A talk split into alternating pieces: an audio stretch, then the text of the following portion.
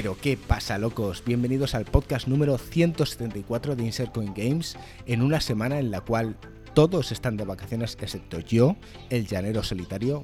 Y hoy tenemos con nosotros al cofundador y director de marketing de 01 Games, Juan Cañete, con el que vamos a tener una charla amena sobre el mundo de los videojuegos. ¿Qué lugar ocupa 01 Games dentro de los publishers en España? su unión con los desarrolladores y todas esas preguntas que alguna vez os habéis preguntado a vosotros mismos. Así que con todo esto, serviros una buena caipiriña que estamos en verano y ¡vamos!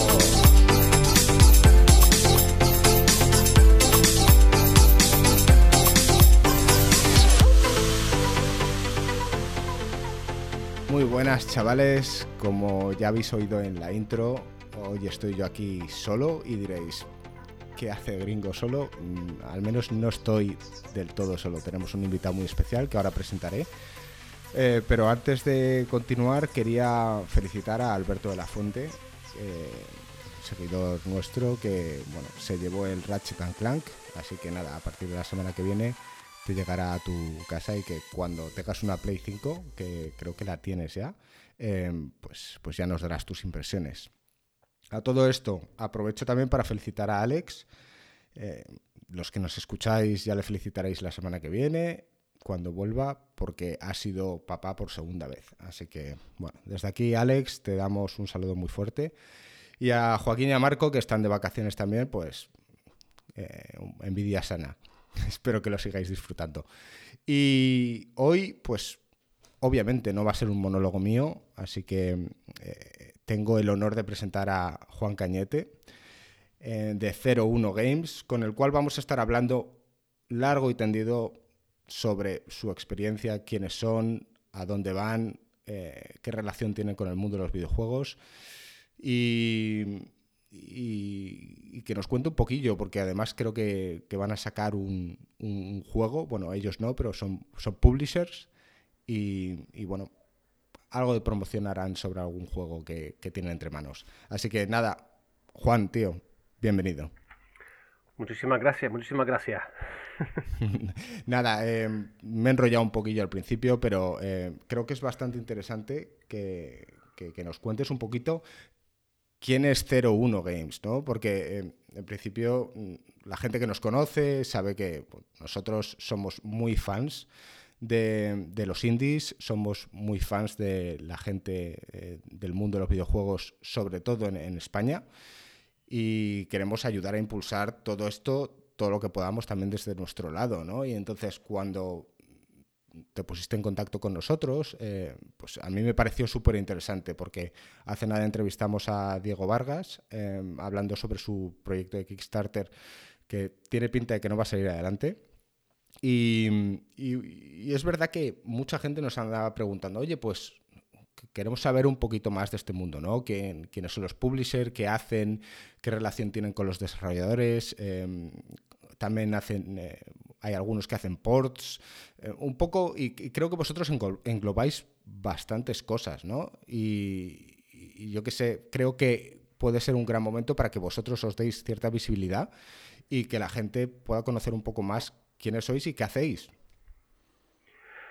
Buaf, eh, sí, no, no lo sé, tal vez. Son eh, muchas eh, cosas. Sí, sí. Em, bueno, primero, em, para el afortunado que se llevó el, juego Ratchet Clank, o sea, felicidades. eso me recordó cuando en, en, la época de PlayStation 3 em, fui a una presentación de Uncharted, del primer juego, y me dieron en la presentación eh, el juego. O sea, yo en mi vida eh, había visto que en la presentación te dieran el juego. O sea, yo qué sé, hace cuántos años fue Uncharted. Pues el primero. El primero, el primero. El primero de pues, PlayStation 3. Pues anda, que no ha llovido. Pues eh, una tela de años, yo diría que más unos 10. Y más, más, más chaval. Sí, o, 15, hace, 8 años, hace ocho años fue Man of Steel de Superman, ¿sabes? métele 10 más. Es que quién lo diría, es que el tiempo pasa demasiado rápido. Sí, es verdad que hace mucho, hace mucho hace, hace mucho. a, lo que iba, que, que, me, que, me, da que va a ser larga la conversación que vamos a tener tú y yo hoy. me da em, miedo. Fíjate que nosotros en el podcast siempre presumimos o decimos, em, este no va a ser largo. Y siempre nos vamos a las dos horas, dos horas y pico. Hoy me da un poquito de miedo, pero bueno, tiene pinta que tú y yo aquí nos podemos alargar mucho. bueno, cuéntame, un poco esa historia. Vamos a ver si ponemos el, látigo a veces para que no nos enrollemos aquí.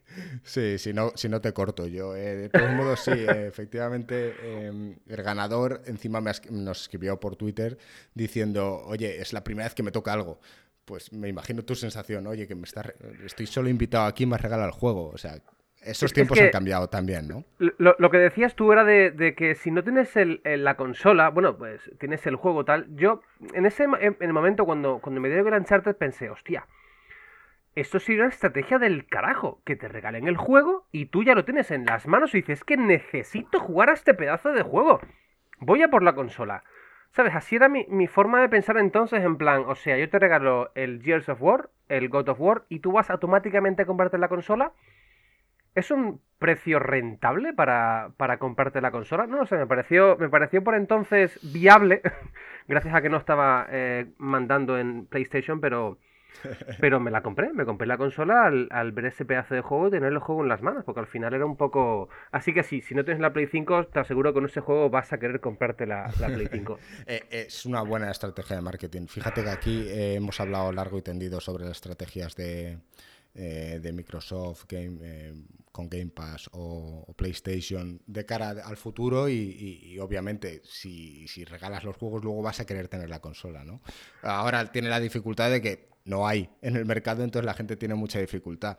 Pero, bueno, yo creo que...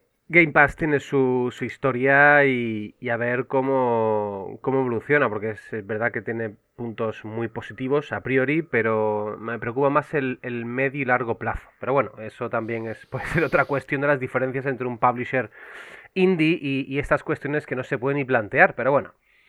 Eh, y ahora... Ah, yo, veo aquí un montón de cosas en conexión, ¿eh? porque obviamente Game Pass eh, Phil Spencer da cierta visibilidad a juegos indies. Es una plataforma que puedes entrar fácilmente para decir, oye, prueba mi juego gratis, entre comillas, y después das visibilidad. Y, no sé qué tipo de conflictos puede llegar a tener con vosotros, pero bueno. Uf, muchísimos, muchísimos. ahora, no, ahora nos cuentas, ¿no? ¿Eh? Eh, a todo esto, Juan, tú eres el encargado un poco de, marketing, de... Sí, yo, yo, yo soy eh, cofundador de Ceruno Games, ¿vale? Junto con mi socio Bernardo Hernández, y yo me encargo del área de comunicación.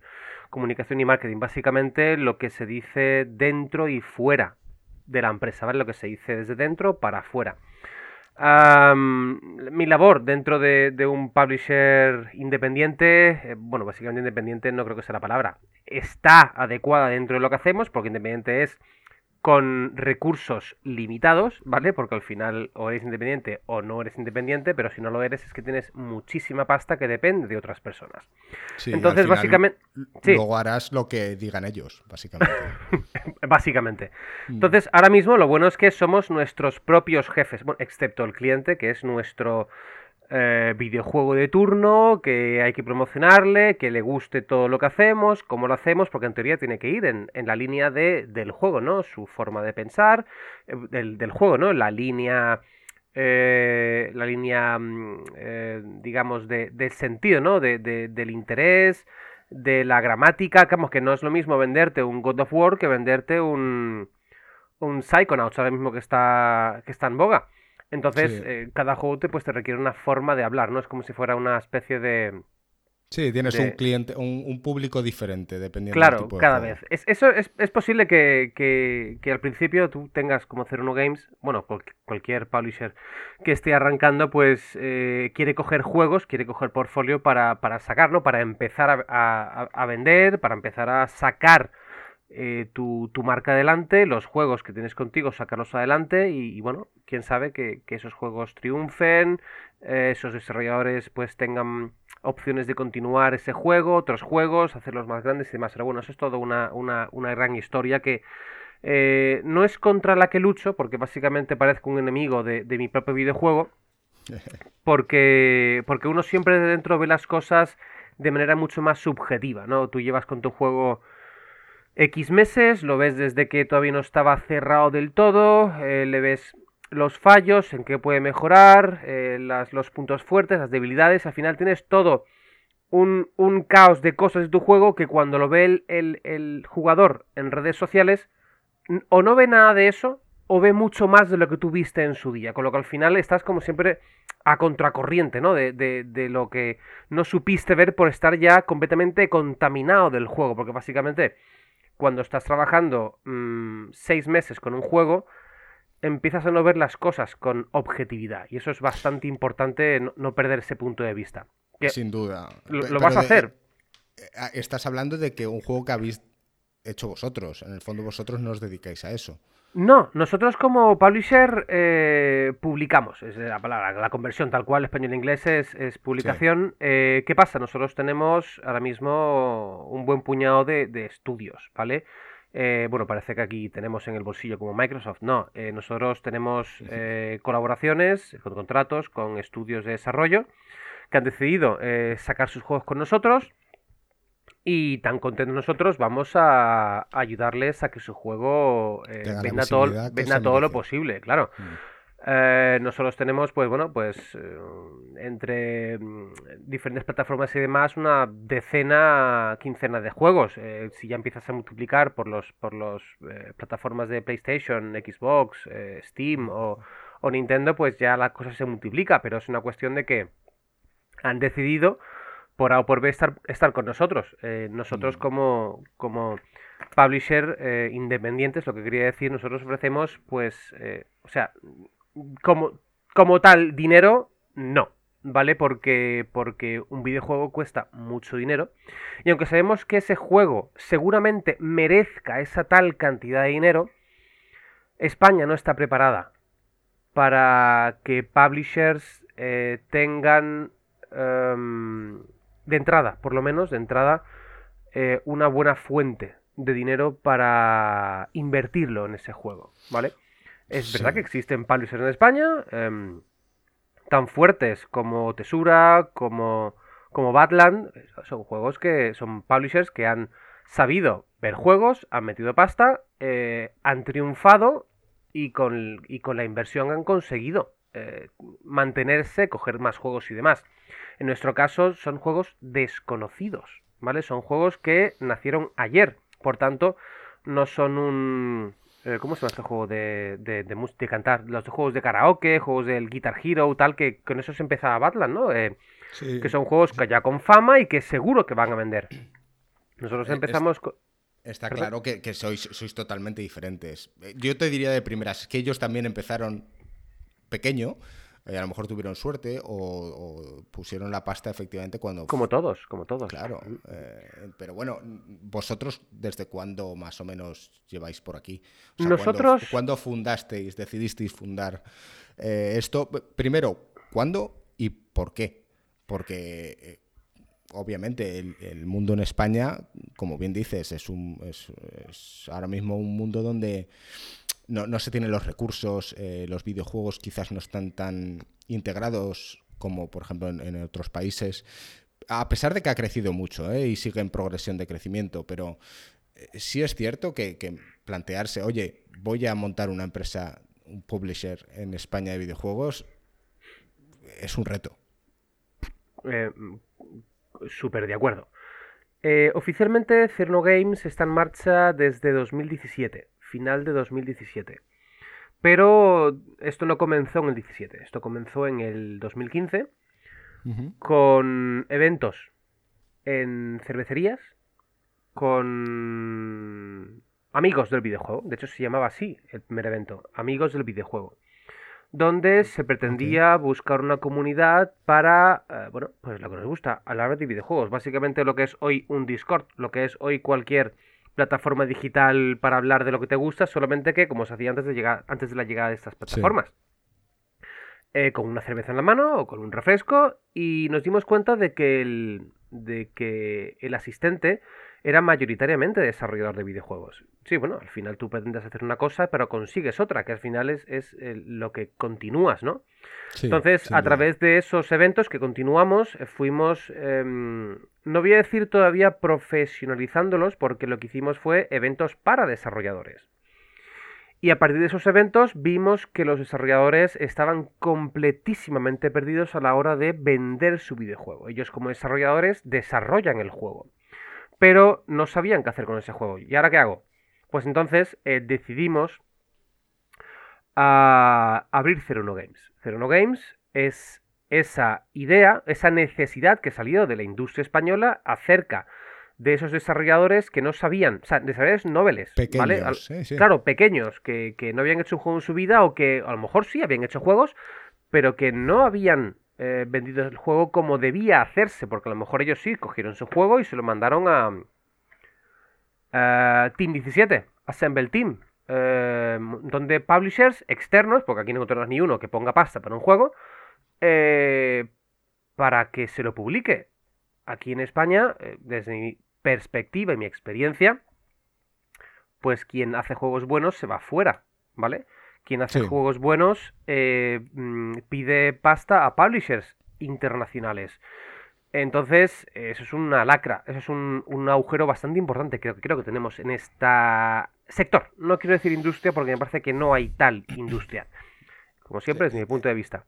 Eh, no, y no, y eh, creo que coincido contigo en, casi todo. Eh, al final tienes que competir contra eso y lo tienes complicado. Y desde un punto de vista, entiendo la creación de, vuestro negocio, porque esa visibilidad de esos desarrolladores, yo tengo un background, yo soy ingeniero informático, y, sé lo, y me he codeado con, mucha gente muy crack eh, desarrollando software por poner un ejemplo, pero que luego en habilidades mm, sociales o, de entorno de intentar vender cosas, eh, nulos.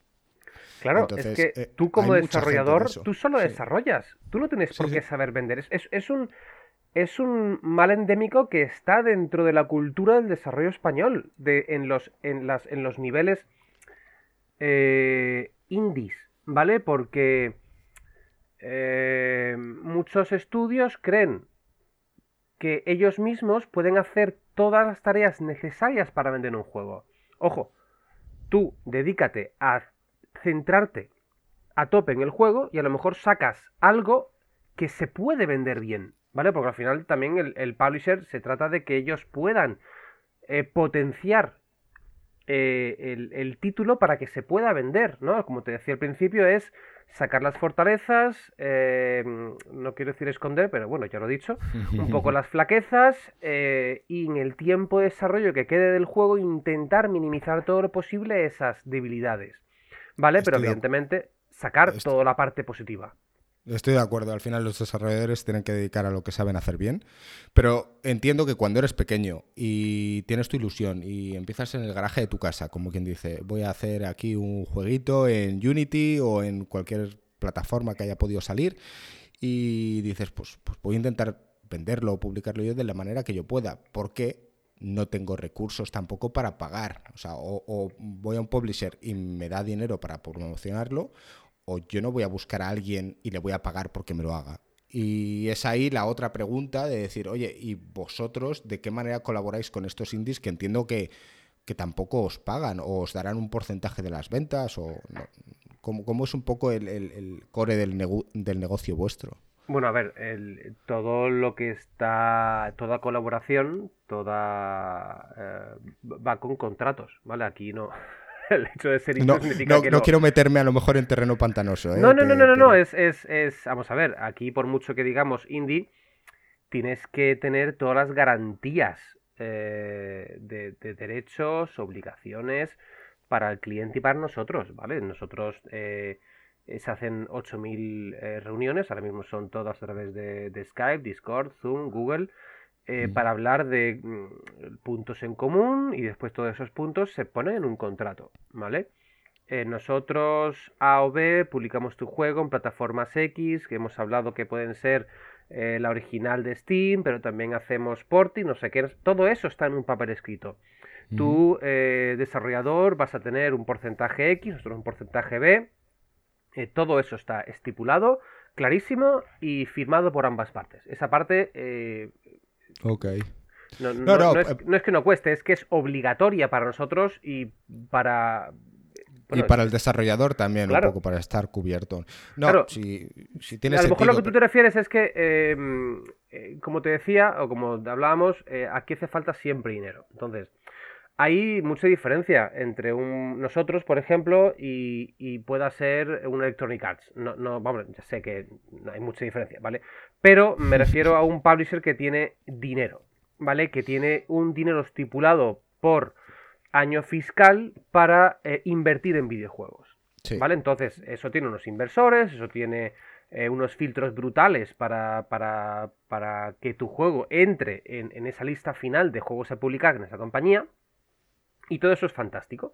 ¿Vale? ¿Qué pasa? Nosotros, o por lo menos el caso nuestro, eh, nosotros lo que ofrecemos es una cantidad muchísimo menor, ¿vale? Porque no, disponemos de... Estamos, por ejemplo, hablando ahí con, un videojuego que me parece muy, muy, muy llamativo, creativo, pero nos pide, ojo, quiero que quede claro, me parece que lo vale, pero una cantidad que no podemos pagar. ahora mismo ese estudio nos está pidiendo 80.000 euros. Oiga usted, oiga usted, eh, lo vale, tenemos que pensarlo, hablarlo, buscar inversores, buscar cosas, pero ¿qué pasa? Que son 80.000 euros, que eso es una cantidad que no se dice fácil. Sí, a, lo mejor, a lo mejor la gente no lo asocia, pero es que 80.000 euros es la tercera parte de una casa, ¿sabes? Sí, sí, y además es, un dinero que tienes que poner, digamos que ya, ¿no? Claro, y además que hablamos de inversión, te la estás mm. jugando. Eh, entonces, eh, nosotros lo que ofrecemos es, eh, evidentemente, una cantidad muy, muy inferior en tema de eh, costes de desarrollo, terminal de desarrollo, pero a cambio lo que ofrecemos es un equipo interno eh, de diseño 2D, 3D, porting, ¿vale? Que es muy importante el porting. para ese estudio. Muy interesante eso. Porque, por ejemplo, los portings hoy en día no bajan de 10.000 euros un porting. ¿Vale? Entonces nosotros metemos eso como valor añadido al servicio con el cliente, ¿vale? Es verdad, no te doy eh, 80.000, ¿vale? Pero sí te estoy dando eh, portings para la que puedas Claro, la opción de que puedas estar en diferentes tipos de plataformas que a lo mejor hasta tienen más sentido, ¿no? Claro, hay plataformas que, que, aman un estilo de juego y otras que no. Por ejemplo, un juego que va a ir de fábula en Nintendo Switch no tiene por qué funcionar en Xbox o en PlayStation. Al final, todo el mundo eh, publica para Steam porque es lo fácil, rápido, directo, accesible y gratuito. Y gracias a que Steam y... Steam no. Eh, Unity y Unreal han democratizado sus herramientas. Claro. Si no, dígame usted dónde íbamos a estar hoy sin las herramientas. existían otras, ¿vale? Pero tan populares, tan potentes y tan accesibles, eh, pues no íbamos a estar tan bien. Bueno, también perspectiva. Pero no íbamos a estar en, una situación tan cómoda como íbamos a estarlo hace cinco años que no existía por entonces. Claro, digamos a día de hoy cualquiera puede buscar online un, un cursillo de Unity o de Unreal y en un mes está ahí programando. Hace tiempo no. Claro, claro, claro, claro. De hecho, eh, eh, em, eh, madre mía, tengo en mente Steam, pero no es Steam. Unreal te dice claramente, cuando consigas 100.000 euros ya empieza a cobrarte. Me parece lógico, ¿sabes? Tú usas gratis mi herramienta. Si tu herramienta, si tu juego tiene éxito, yo empiezo a cobrar un, un, un fee. Un fee, un royalty. joder, sinceramente todo me parece súper interesante. Y me parece que aquí hay para rascar, te, te, invitaría casi todas las semanas para charlar de todo no, Yo encantado. te digo, te has comparado con EA. Eh, si, llegamos, si, llegamos, a tener a Joaquín por aquí, eh, Joaquín es uno, uno de los nuestros, eh, lo ha renombrado EA como Evil Arts porque están focalizado en, en, sacarle el dinero a, todo jugador, ¿no? Entonces, hubiese sido bastante gracioso esa mención aquí, pero bueno. Em, creo que me has resolvido bastantes cosas sobre quiénes sois en comparación con otros publishers, sobre todo en el tema nacional. Eh, ¿Vosotros no tenéis visibilidad fuera de España o sí? Ah, vale, esa es una pregunta, voy a decir difícil de responder, pero es una pregunta bastante jodida. A ver, nosotros... A pesar de ah. que estamos en un mundo bastante globalizado, ¿eh? digamos que a lo. Sí, eh, eso es bueno y eso es malo, porque mm, en un mundo donde lo puedes ver todo, absolutamente todo, eh, ves lo destacado. ¿Vale? Ah, como dije antes, eh, no somos Electronic Arts, ¿vale? Eh, no somos Ubisoft. Necesitamos trabajar el triple con juegos muy buenos para que se nos vea. Nosotros, por ejemplo, eh, tenemos un, referente que es Devolver Digital. Devolver Digital es una empresa que cuando tú ves un juego sin saber de qué va, tú dices, este juego es de Devolver Digital. Porque son juegos súper raros, súper extraños, locos, creativos. ¿Vale? Son casi juegos como super indies, pero con un toque súper eh, diferente. Que dijimos, queremos esto, queremos, como dice nuestro eslogan, extraño, raro, fantástico, ¿vale? No siempre lo conseguimos, pero bueno, es la finalidad, ¿no? Es como te decía, ¿no? Al final no podemos coger siempre lo que queremos, sino lo que... Vuestra visión, sí, está claro. Claro. Nuestro primer juego eh, cumple perfectamente las, las, directrices que marcábamos en principio. Se llama Baobab's Mausoleum. Es el primer juego que sacamos, una trilogía que empezó en 2017, cuando faltaban seis meses para que arrancáramos con 01 Games, pero eh, se terminó de lanzar con un compendio de los tres capítulos en un pack físico que lanzó Tesura Games. Eh, con los tres capítulos, con un montón de historias físicas y es un juego de eh, un calabacín, eh, agente del FBI, eh, tiene un accidente en la carretera de Albatro y se pierde en una ciudad fantasma que se llama Flamingos Creek que solamente aparece cada 25 años en esa carretera. Entonces, tu misión es, dentro de ese mundo fantástico, eh, repito referencias de juegos de Monkey Island, Zelda, con un aire locuelo de de ¿Quién mató a Sarah Parker? Twin Peaks. Entonces, tienes eh, elementos que es raro, fantástico, eh, ¿dónde me he metido? Eh, con un personaje mal hablado. Claro, esa es lo que queríamos hacer al principio. Hostia, esto encaja perfectamente. Fíjate, yo no, conocía el juego, estoy echándole un ojo a través de internet un poco a las imágenes. Juego 8 bit, muy estilo Zelda. Y, solo de verlo y lo que me has contado de la historia, ya me apetece jugarlo. Es, un juego fantástico porque eh, cada, cada pantallazo es un plan, what the fuck, ¿sabes? En plan, este diseñador, este desarrollador, en... ¿qué se estaba fumando? ¿Qué se estaba fumando? Entonces, es fantástico, es fantástico porque queríamos empezar con, esa base tan extraordinaria. Y, oiga usted, eh, no siempre es posible conseguir juegos tan eh, brillantes creativamente hablando. ¿Vale? Sí, y eh, este fue el primero que, y este fue el llegó a vuestras manos. Sí, aquí damos las gracias a, a Jacobo Estevez por confiar en nosotros. Em, se ha vendido muy bien este juego, ¿vale? Eh, y, oye, em, quien quiera, de hecho, el primer capítulo está gratuito en Steam, así que puede echarle un vistazo rápido. Bueno, rápido no, que es un vistazo bueno. tenemos eh, a mucha gente aquí que es fan del género de aventuras gráficas, muy fans de los celdas. La mayor parte de la gente que nos sigue eh, es gente un poco de, nuestra quinta, aunque tenemos alguno que otro que, son bastante jóvenes, cosa que me extraña, ¿no? Porque decimos cosas que a los jóvenes hoy en día dices, oye, esto no me gusta, ¿no? O no es el estilo que, tal. Y sin duda, estoy convencido de que más de uno eh, va a coger y va a querer probarlo. Y sí, es que cada, cada vez... Eh... Jodido, es que me hago mayor. es que me hago mayor. no, no te he preguntado, ¿qué, edad tienes? Yo tengo 15. no, tengo 30, 38 años. 38 años, vale, o sea que eres de nuestra quinta también. ¿eh? Estamos ahí, que todavía estoy recelando del TikTok, que todavía no lo entiendo. Digamos que de los que los cuatro que somos, yo soy el más joven, tengo 37 y yo sí domino un poco el TikTok, pero porque soy eh, más informático que otra cosa y tengo la curiosidad de saber por dónde va la, juventud e intentar entenderles, ¿no? Porque al final, si no, nos va a pasar que dentro de 10 años somos los viejos, los raros. Exactamente. ¿Cómo va el de UHS? ¿Cómo va el UHS? Eh, eso es, estaré como mi madre llamándole el Facebook y, el Instagram. Ay, Dios bueno, oye, y entonces después del, del Baobabs, eh, entiendo que, os vino un subidón de querer hacer más cosas, ¿no? Y, os fueron contactando más desarrolladores. O sea, entiendo que esto fue un poco la, bola de nieve, ¿no? Eh, sí, bueno, es, es, un poco... Sí, sí no. Vamos a ver. Eh, lo más importante era que la prensa te conociera. ¿vale? Nosotros hacíamos eventos físicos, presentación de juegos y los medios, pues, em, hombre, yo he ido a unos a, eventos de otros juegos. No es por compararme, ¿vale? Pero al final, al final tú necesitas siempre un punto de referencia.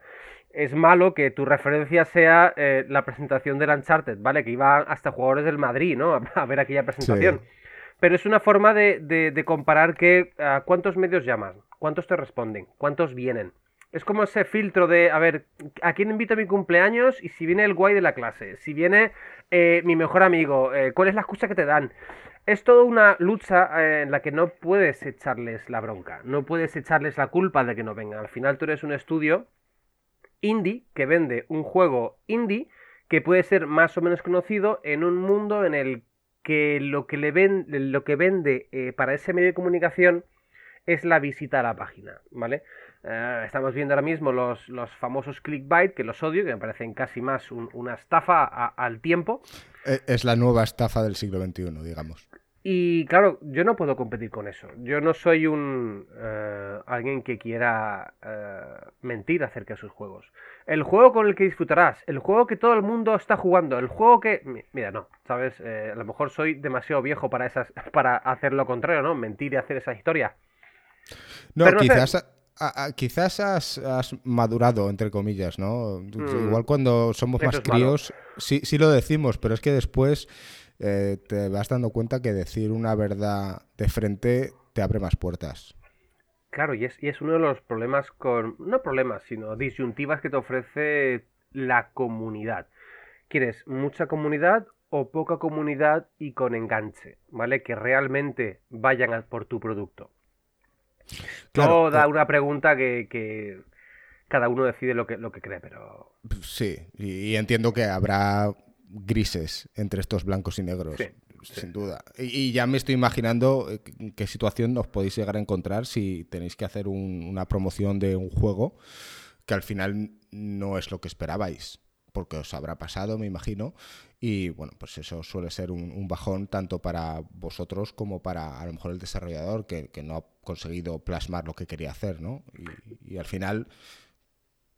Principalmente pues, pues nosotros, principalmente nosotros es que em, nos falta pegada, ¿vale? Nos falta llegar a, ese a ese jugador. Nosotros tenemos un, un producto destinado mm, a un target eh, que va de los 20 largos hasta los 40 y, ¿vale? Estamos enfocados en un, en un ¿cómo decirlo? un estilo como nosotros, básicamente, sí. de, los de antes, los claro, muy basado en los clásicos, e inspirado en... Entonces, eh, nos distanciamos bastante del Fortnite, del... del ¿sabes? De la masa. Claro, claro, entonces es complicado, somos como nicho, de nicho, ¿no? Ya es el, el videojuego. Y por eso es complicado tener esa A mí no me parece mal eso, ¿eh? Yo creo no, no, es... Es, cierto, cada uno tiene que tener su propia esencia, ¿vale? Tú haces esto, te dedicas a esto, te gusta esto, pues oye, potencialo. Pero al final es como tú dices, em, estamos en un mundo globalizado, digitalizado, en el que todos pueden verlo todo, ¿vale? Entonces aquí básicamente no es... Eh, no vas a poder ver tú lo mejor, sino lo que alguien ha pagado más porque esté ahí. Vale, no quiero decir con esto que al final todo se base de eso, porque al final dime tú, eh, bueno, un poco sí, ¿qué, pasó con Among Us, por ejemplo?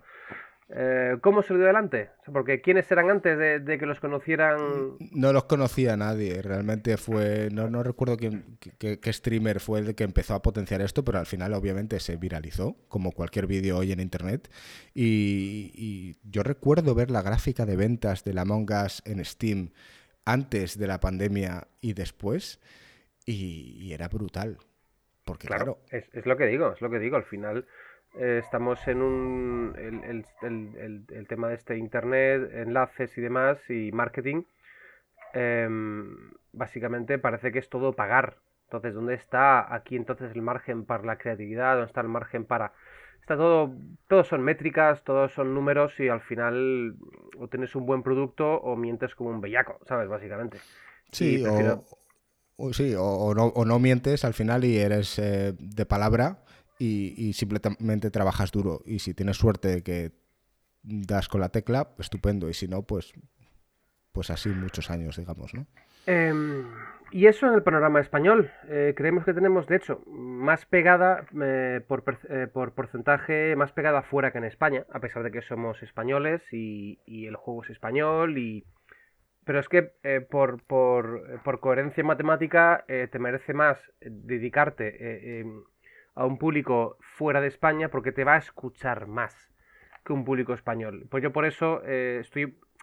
A lo mejor sí el, target, bueno, nuestro perfil, ¿no? Persona de, de, más allá de los del 1990.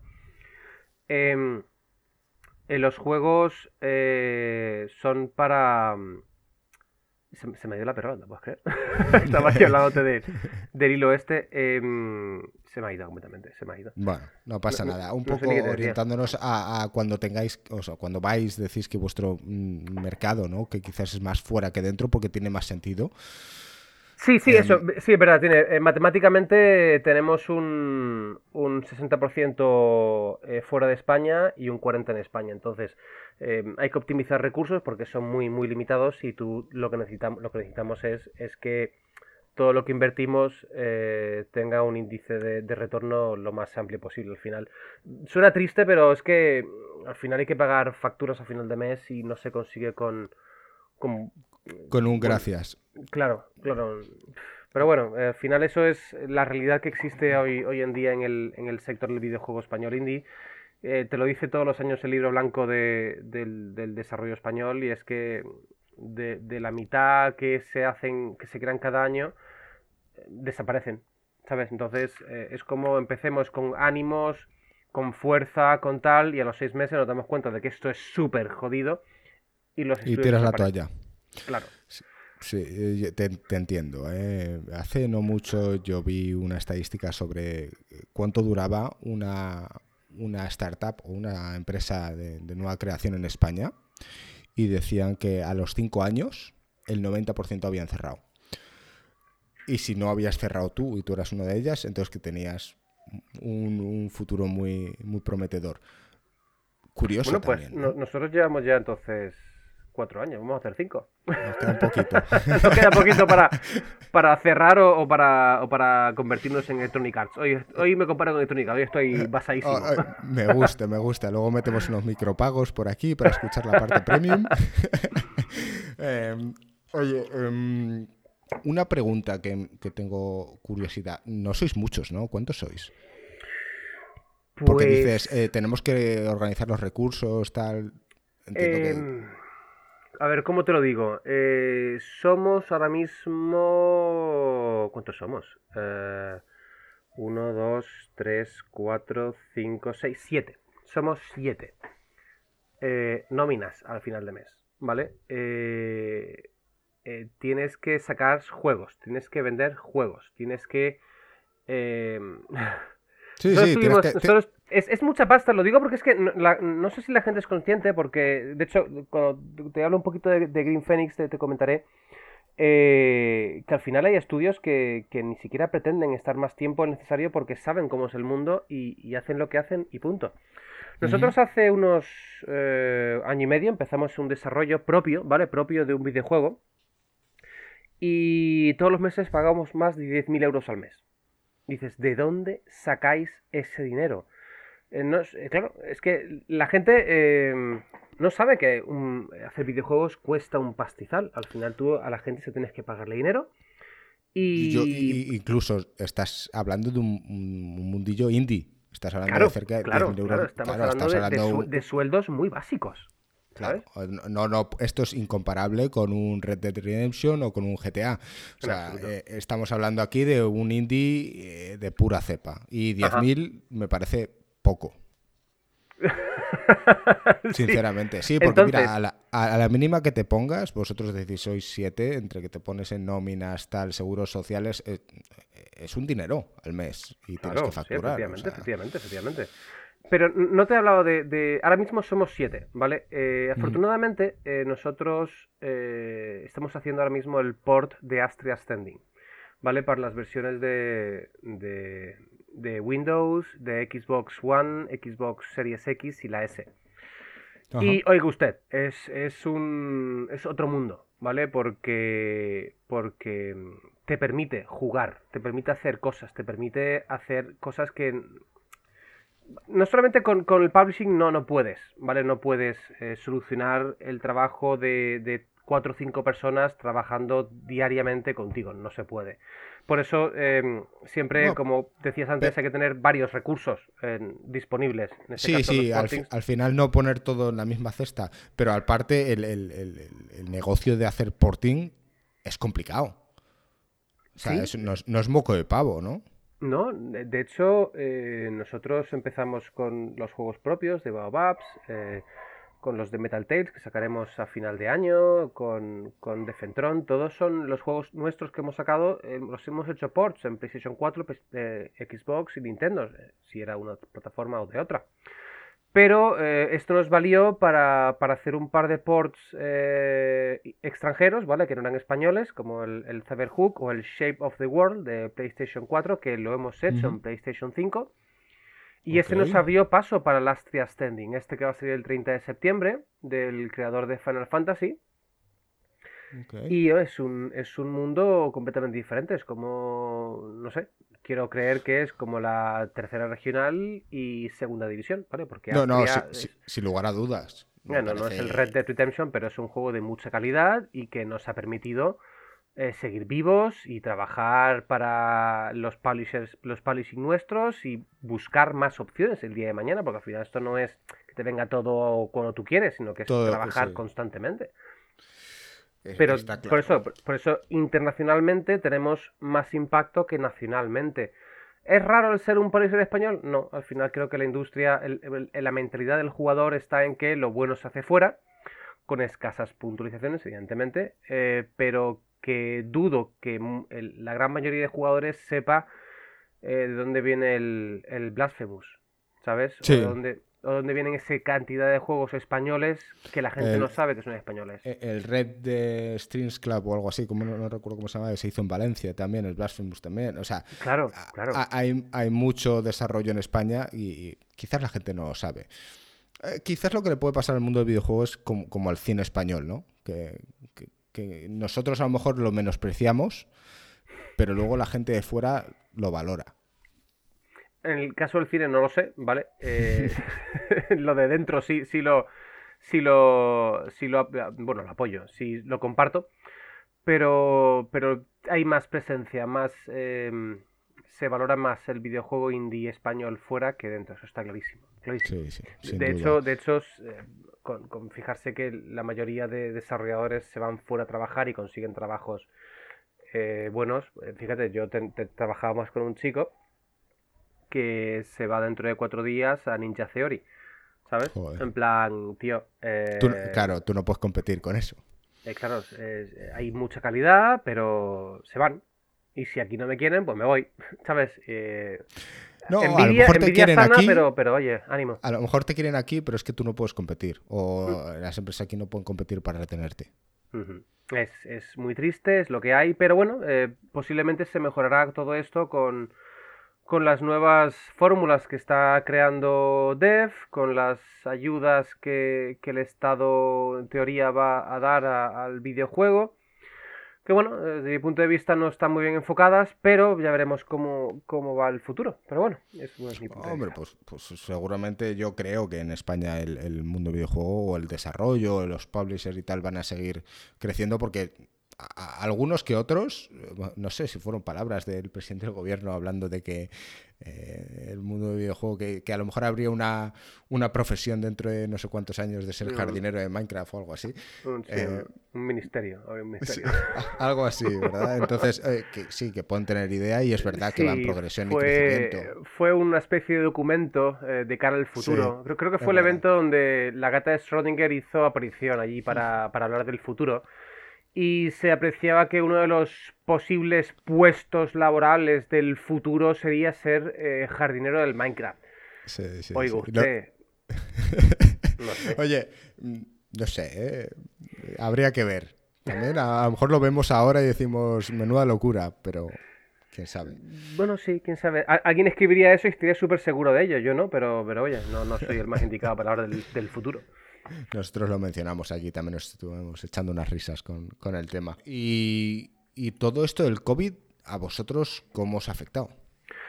Em, parte buena, parte mala. Em, a nosotros, eh, cuando empezó el COVID, de hecho, nos, fuimos a, a, casa, nos fuimos de la oficina antes de que cerraran, cerraran España creo que fue sobre febrero, creo que el, gobierno cerró España eh, el, el, 14 de marzo. 14 de marzo, lo, cerramos un mes antes de las oficinas, porque ya empezamos con eh, los, eh, el alcohol, las mascarillas.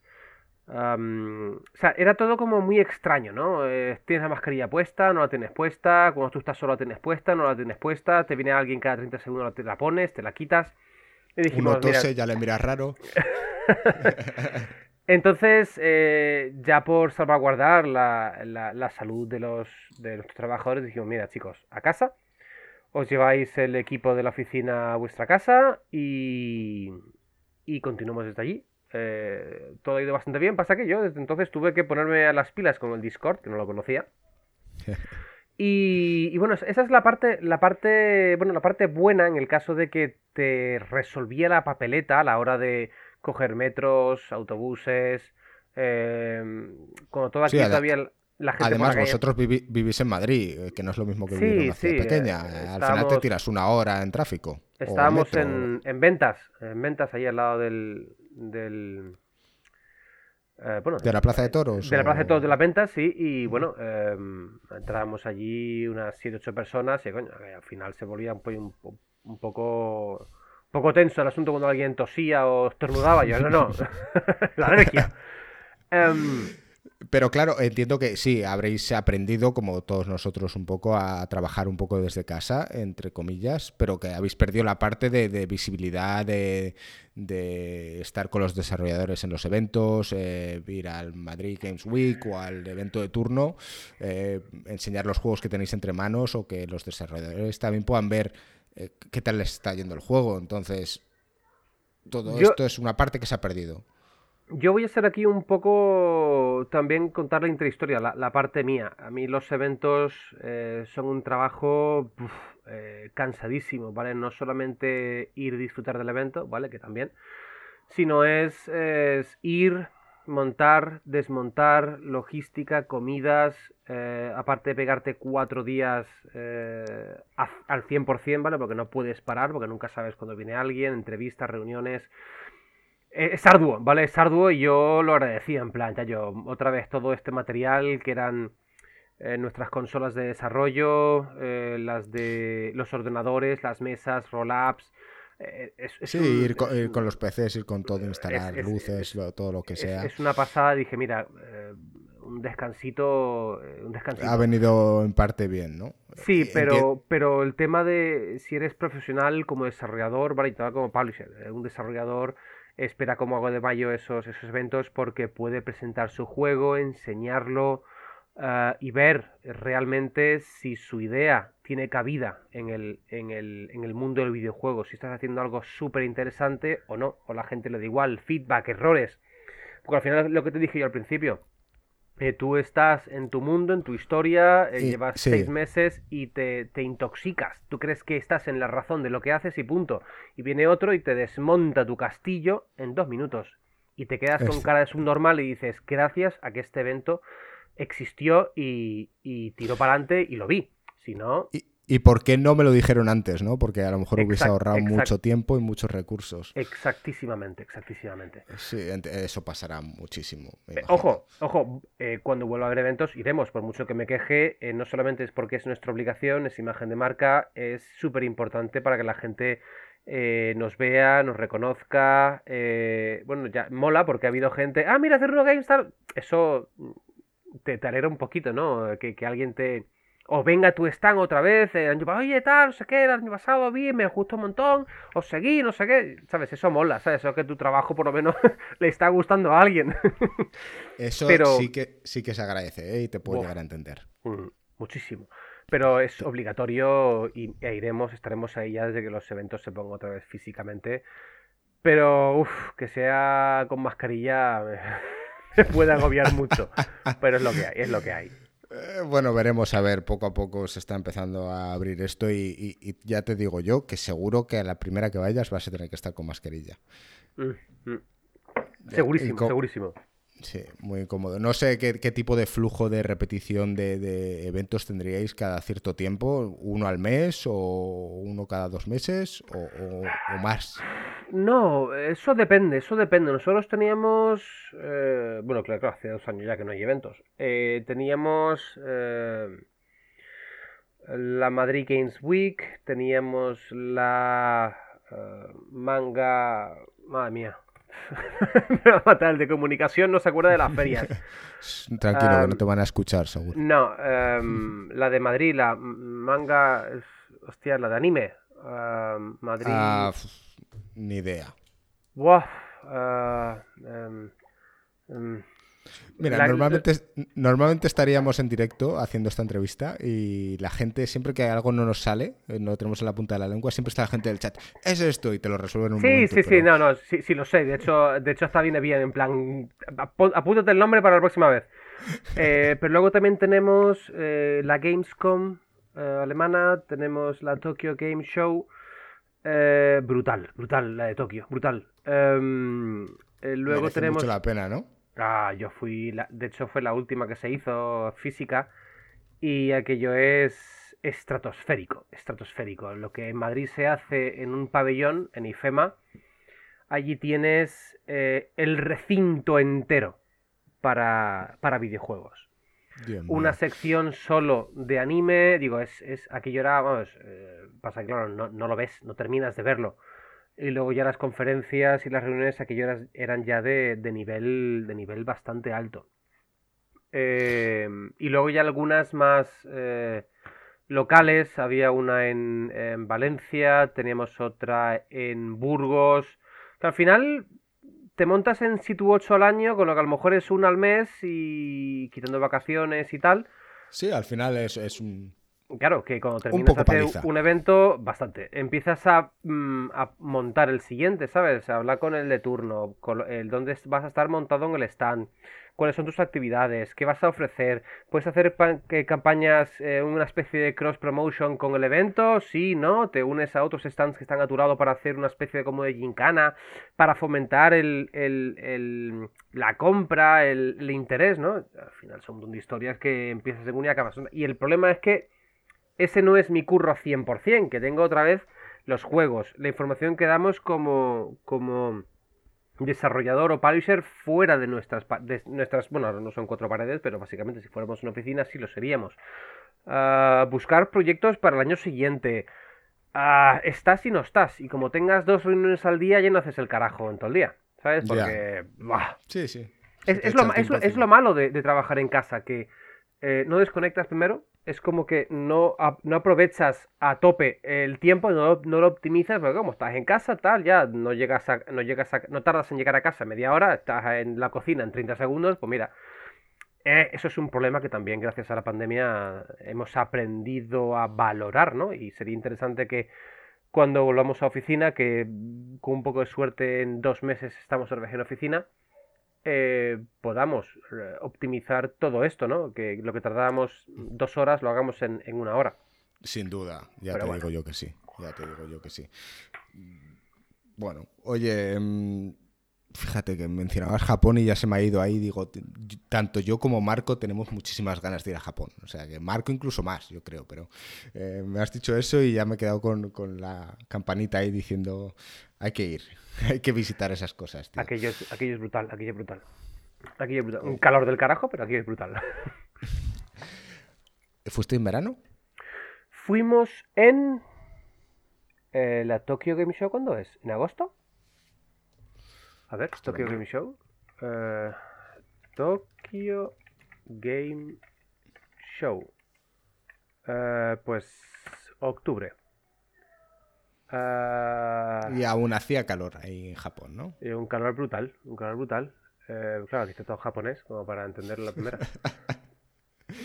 Ay, eh, bueno, ni aparece, pero es, pues, es, cercano, es cercano a verano, es cercano a verano, así que... Sí, debe ser septiembre o... sí, en, septiembre, sí, septiembre.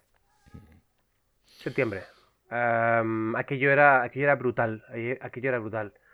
Es, otro, mundo, es otro mundo. De, hecho, era, era, muy gracioso porque eh, también existía la zona de desarrollo indie.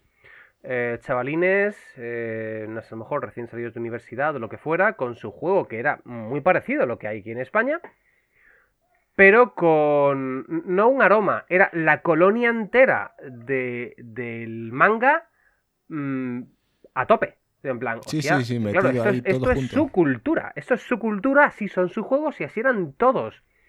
Unas luces, una acción, un no sé qué, o te los quedabas todos para publicarlos. Pero claro, eh, aquí eso no se entiende, ¿sabes? Porque que un juego, un juego asiático, japonés, un juego eh, ruso no tiene por qué eh, em, ser igual de entendido en Europa, ¿sabes? Juego con una cultura tan radical, pero ni, de coña, ni de coña, hay que hacer una localización brutal. Se, ha hablado mil veces que, que, ya es un éxito que, que haya juegos que hayan triunfado en Japón, siendo no ni pones, digamos. O sea, porque obviamente, aunque quieras intentar imitar esa ideología que ellos tienen, es muy difícil. sí. E, e, ellos lo identifican. Y, y por suerte nosotros eh, hemos llegado allí. Nosotros tenemos un par de partners, eh, y Arcade, eh, Radianity, que tú sabes que para, para, llegar a estos, a estos lugares tienes que tener un socio en ese lugar. ¿Vale? Mm, tú, como nosotros como publisher, como publisher, tú no puedes vender un juego en, Japón. ¿Vale? Necesitas a alguien de confianza para el gobierno de ese país que responda por ese producto. Por ti. Vale, entonces eh, ese, este publisher de turno coge el juego, lo mira, lo valora y dice, bueno, vamos a empezar a cambiar todo. no el juego, textos. Eh, quitemos colores, quitemos cosas que no se puedan entender, ese tipo de cosas que al final te, te pegas un par de meses haciendo cambios y entonces sale. Ojo, no hablo de censura ni nada por el estilo, sino que al final requiere una sí, Adaptarte. Sí, sí, adaptarte a sus gustos y a su estilo, ¿no? Pero, pero bueno, es súper importante también estar en esos mercados porque, porque son un montón. No, no, sin duda. Y esto es súper curioso, ¿eh? porque cualquiera diría, oye, pues, pues yo me voy a ir a vender a Japón porque es un mercado donde puedo vender seguro un montón. Ojito que tienes esta letra pequeña que, que no todo el mundo sabe, yo no tenía ni idea. ¿eh? pues, pues se vende un montón, se vende un montón. pero, pero bueno, esa es la parte de nuestro trabajo, que al final no, no, solamente vendemos, sino que tenemos que hacer que nuestro negocio se expanda más allá de lo que se ve a simple vista. Nosotros, eh, bueno, em, eh, no solamente vendemos, queremos que el juego siga vivo más allá del lanzamiento, un juego indie es verdad que, un juego normalmente tiene la mayoría de las ventas en la mera semana de, su, lanzamiento. Nosotros no podemos permitirnos ese lujo, porque un juego indie no va a vender tanto. Un juego indie a lo mejor eh, sale más del boca a boca, sale más de la red social, eh, más allá del lanzamiento del juego. Al fin, a lo mejor el juego empieza a tener cada vez más comunidad una vez se ha lanzado, empieza a jugarse, empieza a haber puntuaciones, empieza a ver, porque no, como decía al principio, no toda la prensa va a responderte. La que te responde a lo mejor no analiza tu juego. Y a lo mejor la que te responde te, y analiza tu juego, la nota es mala, ¿vale? O buena, o no, ¿sabes? Pero es, complicado, hay que ir... Mi, opinión es siempre la de... No hace falta que lo hagas perfecto, sino que aprendas de tus errores y cada vez eh, eh, se haga más bola de nieve, ¿no? Tengas más juegos, más portfolio, eh, mejores juegos, mejores notas, todo eso. Entonces, con un publisher nuevo de hace cuatro años, pues no vamos a hacer Electronic Arts el quinto año, ¿sabes? no, nosotros somos muy de esos, eh. apoyamos toda esa gente que, que, se lanza a la aventura, se equivoca y se levanta. Y aprende los errores y continúa así.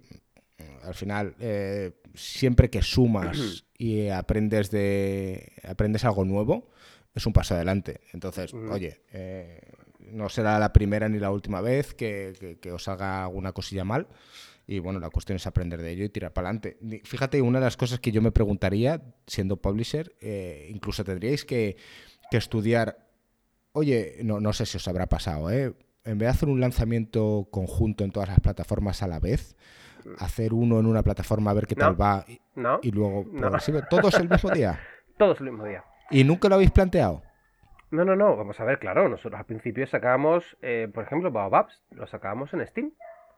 Eh, luego decidimos. Y a ver cómo va. Y, si no, es que, es que em, a ver, aquí hay un problema. Eh, tú lo que necesitas es optimizar tu tiempo, tu, tu, esfuerzo y tu dinero, ¿vale? Entonces, la única forma de hacer eso, que aprendimos a lo largo del tiempo, ¿vale? No es todo tan obvio, eh, es obvio cuando sabes la respuesta, sí. y es que cuanto más, no, cuanto más personas puedas involucrar en tu anuncio, mejor, porque gastándote esa misma cantidad de dinero, llegas a más personas. Eh, si sacas un juego en Steam, no te hace caso ni el tato. ¿Vale? Steam tiene eh, una burrada de juegos diarios. ¿Vale? A los medios no les interesa un juego indie que sale en Steam. Tal cual. No le interesa a casi nadie. Es cierto. Es cierto. De hecho, eh, la plataforma de Nintendo ahora, de algún modo, se ha hecho un poco nicho de esos juegos indies que están triunfando. Eh, que, vosotros publiquéis tanto en Nintendo a la vez que está en Steam y otras plataformas, me parece un acierto. Ojo que no estoy aquí a decir, oye, que no, que hay que hacerlo progresivo. Estoy preguntando realmente si tendría sentido. Pero estoy contigo que estando en todas te van a hacer mucho más caso. Es que parece, es mucho más profesional. Sí, requiere más tiempo. ¿Vale? Porque, porque un port no es fácil, ¿vale? Y no lo haces tú y ya está. No, tú necesitas mandar ese juego a Nintendo, a Sony y a Xbox y tienen que decirte si está bien, si está mal y te envían el dossier de fallos. Entonces tú eh, lo rehaces, lo, corriges esos fallos y vuelves a mandar el juego. Entonces ellos vuelven a tardar dos meses en responderte. Ojo, no, repito, la primera vez tardan cerca de mm, un mes en responderte y las siguientes tardan como un par de semanas en responderte. Entonces tú, cada vez que tengas fallos, se retrasa tu, lanzamiento. Entonces, todas estas cosas hemos visto que eh, eh, al principio nosotros sacábamos en Steam, como te he dicho, no teníamos más opción que sacar en Steam. Pasa que todos sacan en Steam. Luego dijimos, vale, chicos, vamos a invertir en, eh, equipos de desarrollo de, de, porteo para Switch y vamos a hacer esos juegos también en Switch. Y desde entonces sacamos en Nintendo y en Switch. ¿Qué pasa? Que tú sacas en Nintendo y muchísimos medios les interesa qué vas a sacar. ¿Vale? Eso es súper importante, porque Nintendo en España tiene una comunidad muy fuerte y muy interesada en lo que vas a sacar. Es verdad que les mola mucho los Zelda de turno, pero oiga usted que también les interesan los juegos españoles que vayan a sacar. Eh, ¿Qué pasa? Que hemos decidido también comprar Xbox y comprar también PlayStation para portear los juegos en esas consolas. Xbox tiene una comunidad súper fuerte en cuanto a jugadores que están buscando los, eh, los, em, los logros, los Gamerscore. Esa gente tiene una comunidad brutal para repartir información acerca del juego. Yo jamás he tenido tanta que, que, contestar a tanta gente de comunidad de influencers, youtubers y demás que Xbox. Jamás. Mira que es hecho Nintendo y hecho PlayStation. Pero Xbox es la que más responde, es brutal. Sí. Eh, y vemos, eh, Steam no funciona con un juego, es, Nintendo no funciona con otro juego, Xbox no funciona con otro juego y Play no funciona con casi ningún juego. Entonces decimos, sacamos todo de una y, ya tenemos toda la parte positiva de alguna consola. No podemos repetir constantemente a prensa con el, el, el spam no es spam, pero básicamente usamos una herramienta de marketing Es que spam, los- entre los- comillas, sí. los, segui- el- el- los, ¿cómo se dicen? Los servidores de Google, la, estoy seguro que la mitad de ellos, y mira que estoy em, em, empeñado en, en resolver ese problema, en que no caigan malas manos, escribir personalmente a los medios para que, oye, mira, a ver, puede que esté en spam, no sé qué. Y que al final em, eh, no lo leen. Entonces, dile tú a ese medio que no le interesó la primera vez, le mandas ese mismo correo cuatro veces más Cuatro veces. Mm. para PS4, para Nintendo y para Xbox. Te va a mandar la mierda, ¿sabes? En plan, mira, eh, déjame tranquilo. Porque, tío, al final necesitas hacerlo todo lo máximo posible en el menor cantidad de tiempo. Mandas un correo y dices, este juego con precio tal va a salir esta consola, en esta, en esta, en esta. O sea, queda súper guay en plan, hostia, salen todas las consolas, buen precio, eh, buena fecha, no sé qué, fotos, vídeo, trailers, texto. Sí, sí, todo bien uno, resumido, to- el otro, trabajo bien otro. hecho. Claro, y por eso al final decidimos, mira, se acabó. Todo a la vez. ¿Qué pasa? Que con todo a la vez, todo se retrasa. Porque Claro. si no es una cosa, es otra. Al final es un, es un. es una forma que nosotros hemos ido desarrollando, porque a lo mejor si hubiéramos mm, visto lo que hacen otras, lo hubiéramos entendido. Pero creo que es mejor entenderlo en tus propias carnes. El error lo aprendes cuando lo sufres tú. Em, ¿Qué sí, pasa? yo no- sin duda, ¿eh? O sea, quiero decir, al final esto es experiencia vuestra y sabéis ya exactamente cómo tenéis que hacer los emails, además para que os hagan caso. Porque a lo mejor hay otra gente que dice, oye, esto puesto así ni siquiera me lo leo. No, No, claro, claro. Al final, eh, yo al principio hacía em, unas unos notas de prensa con fotos, con el logo 01, con el logo del developer, hacía el, el more info, ¿no? El info about no sé quién. Y Sí. al final me decía, mira, es que tanta imagen, eh, te la- te la- eh, Google te la tira. Y yo, pues mira, al final eh, lo que hago son enlaces de press kit, no sé qué, que, que van a un servidor nuestro, tal, no sé qué, archivo compartido, con dos fotitos y fuera, con info. El texto no ocupa, pero al final no puedo escribir 8000 párrafos de un juego, ¿sabes? Eh, es complicado. Pero al final vas cogiendo tu propia, tu propio ritual a la, a la hora de hacer esa nota de prensa, cómo hacerla para intentar atraer al público de todo tipo de plataformas. Y oiga usted, eh, de los que reciben la respuesta, eh, tenemos un, un, un índice de respuesta bastante alto, que está en el 40%. Eh, está bien. De gente que lo abre, ojo, ¿vale? Porque al final estos, estos, estos sitios te dicen quién lo abre, quién hace clic, quién te, quién te, quién te borra y demás. ¿Que ¿Te lo eliminado? Sí, sí, sí. Exactamente, y que tener un 40% es muy alto. Otra cosa es que la información que tenga dentro pueda interesar o no. Pero Ya. bueno, yo. Oye. Mi, mi- mi trabajo es que lo abra. Luego coges a tu propio jefe, que eres tú, y dices, oye, me voy a creer que, que estoy haciendo, eh, mi trabajo está bien, bien empeñado, ¿no? No, no, no, no, no. Yo tengo un, un problema y es que creo que mi trabajo nunca lo hago bien. Que siempre tengo algo en lo, en lo que mejorar, ¿vale? Porque. Eso no es que sea un problema. no- yo creo que, primero, no es saludable. Diría ¿vale? que es una virtud, ¿eh? Bueno, qui- quiero creer que es una forma de superación, que, que soy consciente de que no lo sé todo y de que siempre hay algo que se puede hacer para mejorar las cosas. la- facetas El, facetas de la el vida. único problema, el único problema de ello es que eh, yo creo que es una virtud, pero tú internamente seguramente pienses que nunca llegas a lo que necesitas. Todos, todos vamos a mirarnos siempre con una lupa negativa. En mi caso, eh, creo que ese es el caso. Todos siempre vemos nuestros defectos, no nuestras partes positivas, que eso más lo ven los de fuera, ¿no? Sí. Pero. ¿Quién te quiere? Pero. Pero bueno, es, es una cuestión que yo me despierto muchas noches con, con tío, eh, esto, ¿por qué no funciona mejor? ¿Qué se puede mejorar? Y me jode, porque, porque son las 3 de la mañana, quiero dormir y no puedo.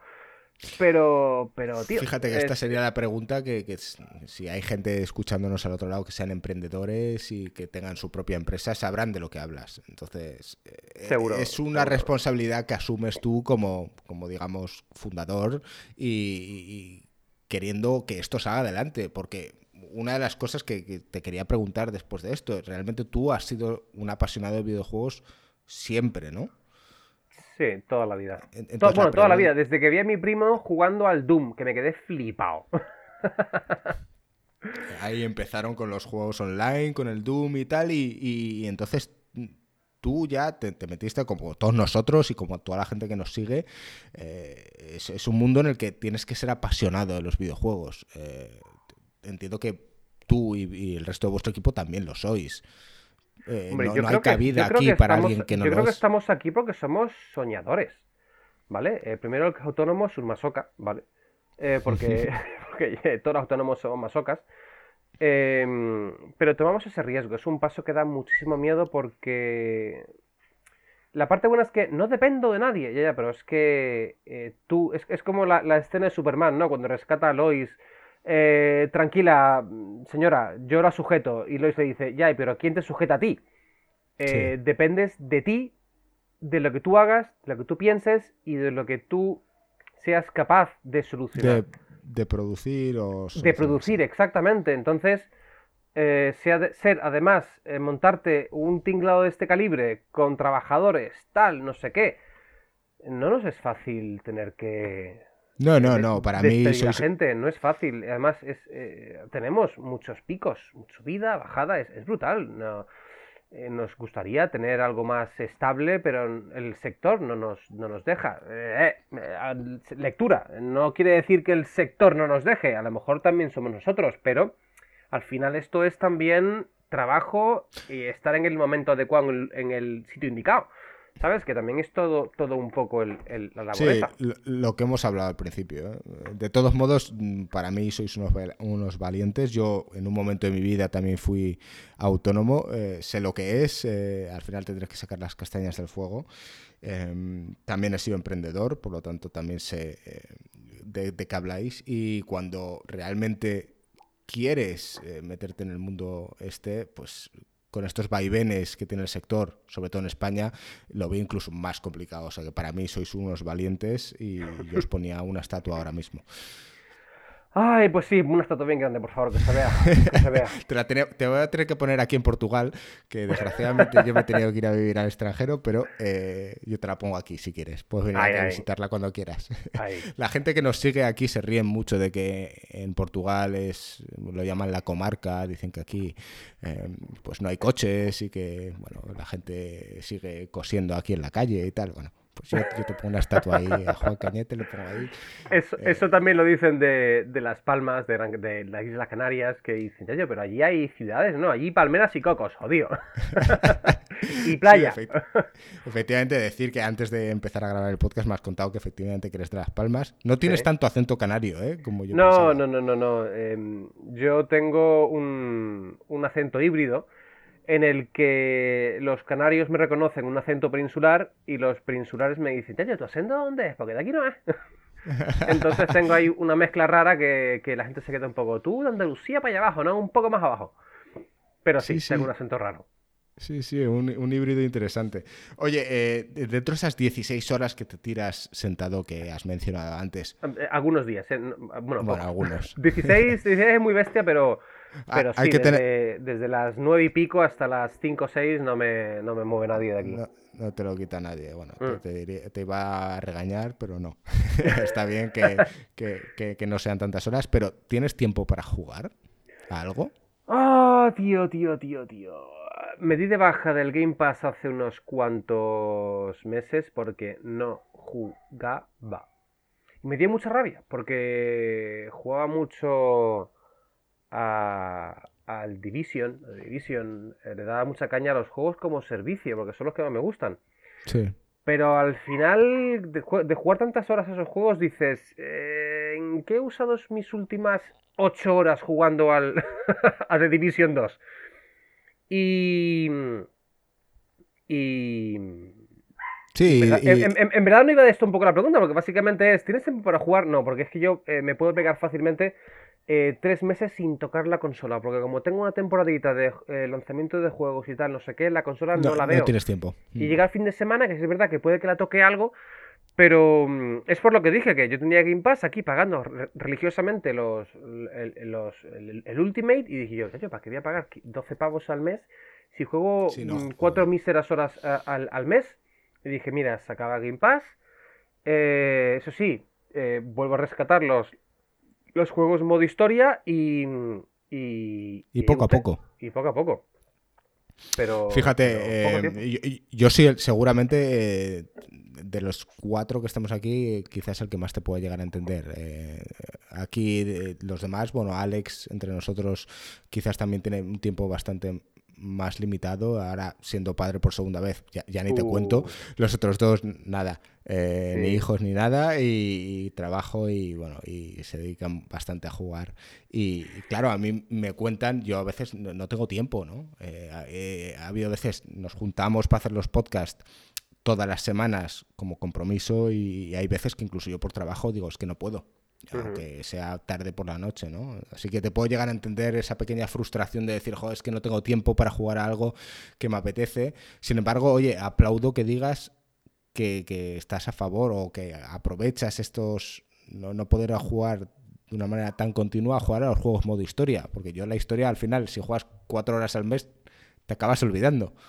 Sí, es, que me di cuenta, por, por, eso me fue un poco la, pregunta, una respuesta que no tenía que ver con esa pregunta, y era que me daba cuenta de que a los juegos que yo le daba bastante caña, que es básicamente los juegos con los que necesitas una conexión a internet, mentira, eh, necesitas eh, una, un Game Pass o un, o una suscripción.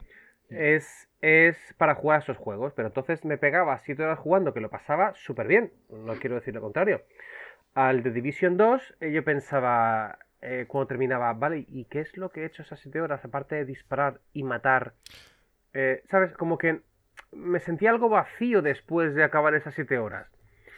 Y dije yo, yo, pero es que no me siento así cuando le he hecho un par de horas al, al The Witcher o, juego a un Life is Strange o juego a un Cyberpunk. ¿Sabes? Que al final depende de tu trabajo, depende de tal, pero al final creo que optimizo más el tiempo jugando 3-4 horas al, a un juego modo historia que pegándome 7 al. que, me, paga, me he pegado fines de semana enteros jugando a Sea of Thieves o al The Division o al Destiny. Eh, y digo yo, yo, al final. Son, son, juegos diferentes. Eh, nosotros aquí siempre hemos sido muy a favor de los juegos modo historia. O sea, donde esté una buena historia, que se quite un Fornite o un Fortnite o un juego de estos de masa. Em, eso aporta mucho más. Un Last of Us 2, eh, un Witcher, como dices, eso no, tiene, no tiene precio. Al menos es lo que nosotros decimos, ¿no? Y esos juegos, un Destiny, son un poco para liberar la mente, ¿no? Estás ahí, pegas cuatro tiros, unas, unos competitivos y... Muy de acuerdo. Pero efectivamente no te proporciona ningún tipo de aliciente más, ¿no? Eh, me gusta, me gusta que hayas dicho que valoras mucho el tema de los juegos con historia. Un Horizon Zero Dawn, un juegos de este estilo que realmente te llenan bueno, bueno tengo, mis, tengo mis pegas con el, con el Horizon, pero, pero bueno, uh, valoro, valoro cualquier juego de PlayStation. Con historia. Con historia. Bueno, básicamente los, los must have de PlayStation todos están basados 100% en su historia y que, que, hay, que hay que tenerlos, sí o sí. Oye, que, a lo mejor un día de estos te, traigo aquí para, entrar en debate con el resto de gente, porque aquí tenemos mucho contraste, ¿no? O sea, yo, por ejemplo, a mí el Horizon si me gusta, eh, yo el Cyberpunk pienso que, ha sido un desastre, pero sin embargo alguno de nosotros piensa que es el mejor juego de la historia. o sea, sí, y, ya, aunque sea solo por, preguntarte, voy a preguntar tu opinión. ¿Qué opinas sobre el, Cyberpunk? O sea, ¿lo considerarías? Porque seguramente estén los... Eh, en la categoría de los juegos del año nominado para este año. ¿Crees que lo merecería? a ver, em, yo creo que el, factor de ser un fan de, ese tipo de juegos eh, te ayuda a decir que un juego sea mejor o peor, aunque tengas un poco perspectiva eh, viciada. Eh, yo con este juego aprendí en el tema de, marketing, ¿vale? Y de hecho nos está pasando algo súper parecido con... Eh, aquí eh, está, estamos para compararnos, pero bueno, nos ha pasado exactamente lo mismo que a ellos. Porque ellos se enfrentaron con un problema bastante gordo y es que ellos no sacaron un juego para una consola, sino que la sacaron para ordenador, PS4 y PS5, Xbox One, Xbox Series X y Series S. La han sacado para 7 consolas, ¿vale? Eh, de, ahí posiblemente los retrasos y de ahí posiblemente las mega cagadas. Sin embargo, yo he tenido cero problemas con ese juego. Desde lo de hecho lo compré casi de salida. Cero problemas. Eh, es un juego que no me ha llenado. Es bonito, es tal, pero al ser un mundo tan, tan, tan abierto, tan grande, me pierdo. Se me va el hilo conductor de la historia y digo, ¿para qué? ¿Sabes? Al final sí, lo jugaré, tal, terminaré de jugarlo, porque no lo he terminado. Pero eh, son juegos que dan muchas horas, están muy bien, te dan libertad, pero no me parece... algo, algo debe fallar para que no te haya enganchado. Porque antes cuando he mencionado, por ejemplo, un Last of Us 2, has dicho, uff, sí, juegazo. Eh, es un juego que, dices, lo acabo. El Last of Us es, es que... Es que cómo, cómo expresar el, Last of Us. ha habido mucha gente que lo ha criticado. Muy ¿eh? intimista. No, no, yo te hablo en general, ¿vale? Es un juego muy intimista, eh, que es un juego pasillero. No olvidemos que es un juego pasillero, que te da cierta libertad en un punto, pero ya. Pero unas mecánicas, una historia muy bien pensada, unos personajes muy bien cuadrados. Y chico, eh, has montado una historia muy buena. El 1, ¿vale? El 2 ya harina otro costal. Pero no hay que negar la labor técnica que ha tenido Naughty Dog técnica. Sí, sin duda. Y sin embargo, creo que con Cyberpunk, los chicos de CD Projekt, eh, CD Projekt eh, se les ha ido un poco la perola. Bueno, yo creo que yo creo que personalmente pienso que son desarrolladores. Cuando eres un desarrollador, seguramente tengas las mejores herramientas en, en, tu oficina. Entonces se centraron mucho en desarrollar en PC y, bueno, descuidaron un poco lo otro. Es bastante posible, bastante posible. Puede ser. Pero bueno, eso, también, eh, eso, también, fallo de los, los, jefes de proyecto a la hora de asignar recursos a una consola u otra. Se les fue el tiempo, un juego que no llevaba 5 años de desarrollo, sino que llevaba más de 10 años de desarrollo. Ojo. ¿sabes? Eso más la presión del público que llevaban, bueno, tenemos varios fans entre nosotros que decían, oye, eh, no se puede retrasar más. Oye, es que el juego necesitaba ser retrasado. Claro. Es que a lo mejor en base a la presión externa, se han visto forzados a ello. Bueno, esto sería para hablar largo y tendido. No, y, yo, yo encantado, no solamente la típica frase vacía de encantado, llame cuando quiera, yo encantado, encantado de debatir y, meterme de hostias con quien diga lo contrario de lo que yo pienso, ¿sabes? Bueno, oye, pues eh, a todos los que nos estáis escuchando, eh, tanto a mis colaboradores que están de vacaciones como a la gente que nos escucháis, por favor, hacérnoslo llegar a través de cualquiera de las redes sociales que, como ya sabéis, eh, estamos en. Normalmente emitimos todos los podcasts en Twitch, en YouTube, tal. Twitter, que ya sabéis que Marco está súper insistiendo que hay que crecer en esa plataforma porque está abandonadísima. Entonces, dejadnos por ahí qué opináis sobre, sobre si queréis tener a Juan aquí en un debate, lucha a sangre con, con Joaquín o, o, con algunos de los demás. Bueno, yo creo que, seguro que, van a quererte tener por aquí en alguna otra ocasión y nosotros encantados. ¿eh? Yo, reparto juegos gratis y me dicen que Pero de los míos, ¿eh? De los míos, no de Cyberpunk y, y eh, Last of Us. Eso es. Fíjate que muchas veces hemos dicho aquí em, eh, debate de toda la vida. Oye, ¿dirías que un juego es bueno cuando no lo es? Y entonces todo el mundo tiene un precio. Entonces, yo, por ejemplo, yo diría que no. O sea, yo prefiero tener mi integridad y es la que va. Pero Joaquín, por ejemplo, dice, sí, yo tengo un precio y si a mí EA me dice te doy 100.000 euros, yo digo que, el FIFA, eh, el que sea, es la hostia. Y, y, así lo dice, ¿no? Entonces, bueno, pues si, si empiezas a regalar unos juegos aquí entre nosotros y a Joaquín no le das ese dinero, que sepas que si piensa que es una mierda, va a decir que es una puta mierda. o sea que no te lo vas a ganar así tan fácilmente. Es, jodido, es jodido. Yo estoy, espero que eternamente atado a Hacer Uno Games como proyecto, como proyecto de vida. Nosotros llevamos dos años y medio, pues, mm, cobrando de nuestro trabajo. ¿Sabes? Pero los restantes dos años y medio que esto estaba ellos en marcha, no cobrábamos. Eh, dime tú, eh, ¿cuál es el valor que tú le das a pegarte dos, tres años trabajando en estos proyectos sin cobrar? ¿Sabes? Eh, entonces, cuando te vienen y te dicen, mira, oye, tu juego Baobabs, ¿es bueno o es malo? ¿Vale? yo te voy a decir que es muy bueno. Pero, sin embargo, otros juegos, no te lo puedo decir. ¿Sabes? Primero porque no cogería juegos malos, ¿vale? Sin embargo, está el tema ese de decir, vamos a ver, ¿comparado con qué? Por ejemplo, yo ahora, eh, Green Phoenix, el juego que vamos a lanzar eh, mañana mismo, bueno, claro, estamos en tal... bueno, sale mañana porque el podcast lo voy a publicar hoy, de todos modos. Ah, Pero sí, mañana día 26 de agosto, ya que estás, pues sí, cuéntanos. Pues el, el tema ese, el, todo depende de comparado con qué. O sea, básicamente comparado con los juegos que hemos hablado antes, eh, eh, eh, tampoco es, es que es malo, porque no es un juego malo. El tema es Em, cuál es la, el, perfil de pasta que tienen esos juegos, cuál es el perfil de creatividad que tienen esos juegos. Eh, Green Phoenix es un juego que desde el minuto uno se pensó para que durara media hora. Oiga, usted, ¿y por qué media hora? Porque estamos en España y porque un estudio de desarrollo no puede embarcarse pensando con lógica y con, criterio. No puedes embarcarte a hacerte una historia que te dure 8 horas porque te pegas dos años desarrollándolo.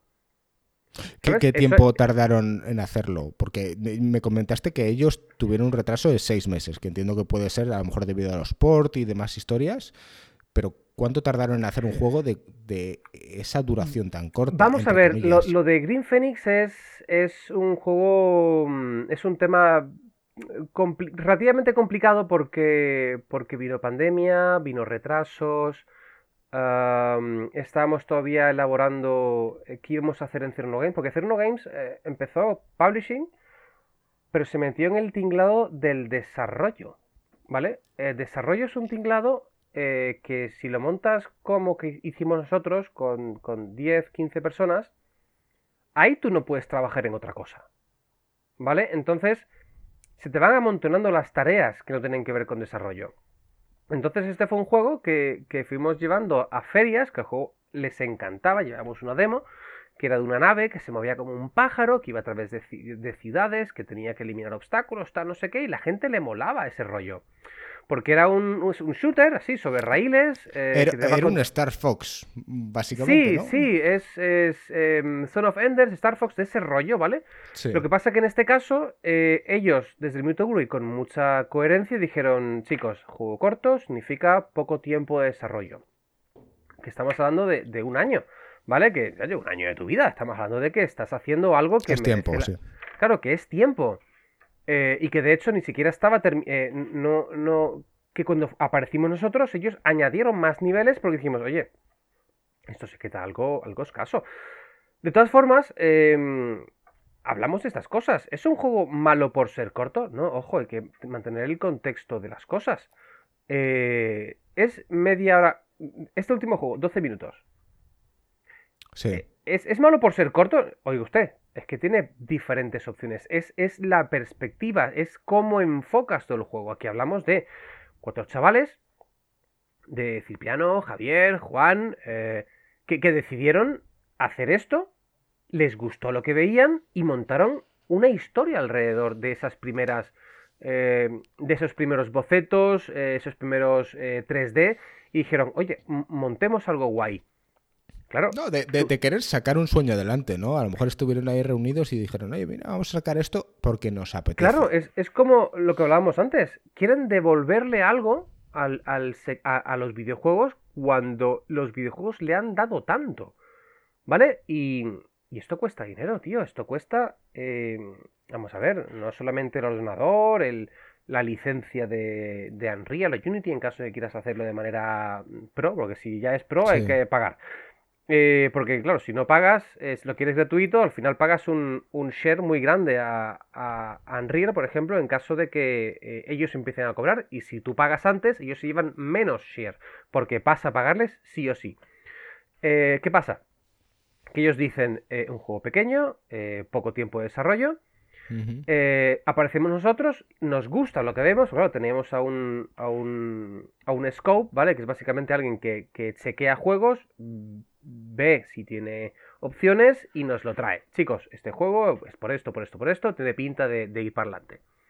Entonces le decimos, mira, em, dadle un poquito más de tema porque se queda algo corto. Yo por eso personalmente prefiero llamarlo más una experiencia visual porque si es, un juego en el que tú controlas la nave y demás, pero es más la historia, es más eh, lo que te cuentan, porque creo que la historia es potente porque nos, nos, nos manda a un futuro, una especie de eh, Blade Runner, ¿vale? Ese tipo de mundo súper eh, tecnológico. claro, eh, abandonado, ¿no? De la civilización, entre comillas. Claro, abandonado, pero ¿por qué? Abandonado porque eh, las, las, empresas, el, Google de turno, el, el, sí, bueno, Google, eh, Facebook, el de turno, son macrocorporaciones, básicamente han convertido la vida humana en acciones. Es, la vida humana es igual a, al, a, la, a lo que signifique tu mercado. Es cuánto vales tú como mercado, cuánto vale tu mano de obra. Con lo que al final, si tú creas máquinas que, que trabajen mejor que el humano, el humano deja de tener valor. Entonces, estamos en ese mundo donde la vida humana ya no tiene sentido. ¿Vale? Entonces, estas empresas controlan la maquinaria que mueve estos mercados.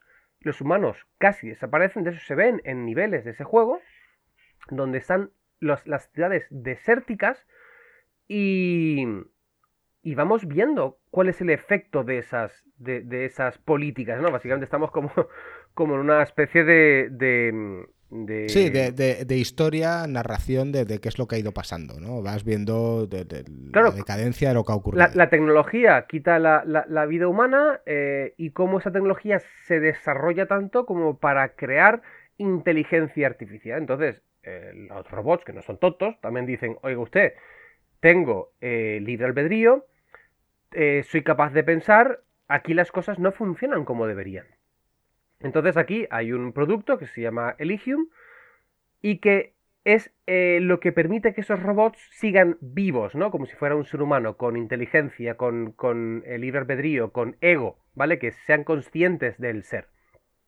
Entonces, todos estos mundos empiezan a desaparecer en pos de esas sociedades hipertecnológicas que nos meten de lleno en la historia de Dana y Green Phoenix. Green Phoenix es el protagonista es la inteligencia artificial, es la nave, básicamente, que tú controlas, eh, y que de camino al, malo malísimo, que es en este caso la comparación de. No quiero decir que Google sea mala, ¿vale? Pero se llama Stimo, ¿vale? Esta, esta macroempresa, que necesita este material, el Ligium, para, para, pues para continuar con su forma de vida, con su forma de vida artificial. Y entonces este Green Phoenix lo que quiere es mandar un mensaje a esta macroempresa, un mensaje mortal, ¿vale? Porque estamos hablando de un viaje de venganza, hasta el punto de eh, ver cuáles son las consecuencias incluso para Dana, para el piloto de la nave, ¿vale? A mí me parece eh, la historia súper potente porque nos hace pensar hacia dónde vamos. Si hoy en día las máquinas están sustituyendo al hombre en tareas repetitivas, en tareas eh, bueno, en tareas mecánicas, ¿no? Básicamente la, misma acción constantemente. Estamos yendo en esa dirección. La máquina sustituye al hombre. Tesla el otro día sacó a un robot, eh, futuro proyecto, después de sus coches, eh, que, va a ser el próximo que lo sustituya, que lo sustituya. Sí, sí, hay mayordomos, de hecho, y no sé qué empresa en Japón, e-, robots. estamos en esa línea ya. Em, sí, sí, es verdad que estamos en esa línea. Pues fíjate, eh, ahora me has contado la historia. Yo, yo el juego lo, he jugado porque me pasaste una clave y tuve la oportunidad de jugarla. Y efectivamente, una de las cosas que, que primera no sabíamos si hoy en esta entrevista íbamos a tener algún desarrollador con nosotros o simplemente íbamos a estar tú y yo y, y alguna de las preguntas que yo iba a decir y digo, es que a, lo mejor hasta incluso es un poco delicada, ¿no? Porque digo yo, eh, pero este juego eh, es tan corto porque lo es, porque quería ser así de corto. no, claro, yo eh, quiero disculparme en nombre de, de, los desarrolladores porque, a ver, están cada uno, está en vacaciones, cada uno como podrás preguntar y confirmar con muchos desarrolladores en el sector del videojuego, eh, su oficio principal no es eh, desarrollar videojuegos. No todos pueden estar em, en, el, videojuego siempre. Y ellos sí. me han dado algunas, algunas eh, cosas. Por ejemplo, lo del juego es intencionado. 30 minutos intencionado. Más tiempo, hay más desarrollo. Que ya me lo, has, em, que me has aclarado al principio, pero una, una, pregunta que digo, se la lanzo, digo, y a lo mejor aquí me estoy quemando, ¿no? Pero sí. No, no, no, al, final, al final es una realidad eh, eh, que, no todos pueden dedicarse a esto y esperamos poder devolverles la confianza que nos dieron en eh, pues unas ventas que, que estimen que han sido eh, eficientes para que ellos puedan eh, meterse el día de mañana, día de mañana, lo de 50 años, eh, pueden meterse mañana. Y hacer algo más grande. Claro, claro, porque el juego em, es, es cortito, ¿vale? Eh, son cuatro niveles, más un nivel de, de arcade, ¿vale? Que tiene, eh, bueno, pues, pues, pues que te- hasta que no mueres no acaba la partida, con un, con un eh, tabla de puntuación y, y tú el juego, la historia, te la puedes terminar, si no eres un, un tronco, te la puedes terminar en menos de 40 minutos. Vamos a ver. em, es cierto que es limitado, pero también el precio ayuda a que no sea. Porque vamos a ver. eh, Eh, sí, el precio no es caro. Eran 2,99, ¿era? Sí, es, es que estoy un poco confuso con el tema de- del. Hablamos siempre en dólares, porque los dólares es el que me. el que siempre me va diciendo. Em, ¿Y cua- cuántos en dólares, Juan? eh, Cuéntanos. Bueno, tenemos aquí, por ejemplo, en la Switch. em, madre mía, ¿será posible? Ah, madre mía, me va a matar. me va a matar aquí. Vamos a ver, te lo doy aquí en la última nota de prensa, porque claro, aquí no son iguales los precios. Y se me acaba de ir internet, no me lo puedo creer. No me lo puedo creer. Sí, se me acaba de ir. ¿Caer internet? Sí, se me ha ido. Es raro, ¿no? Porque estoy andando contigo con, con el Sí. Discord. Pero no, lo que debe haberse caído es. es. em, Vuestro One- es, One- es Ojo. OneDrive, es lo que debe haberse caído. Mm. A ver, si no recuerdo mal, estaba a, en dólares 3,90 dólares, lo que venía a ser unos 2,90 y algo en, en euros. En euros. ¿Vale?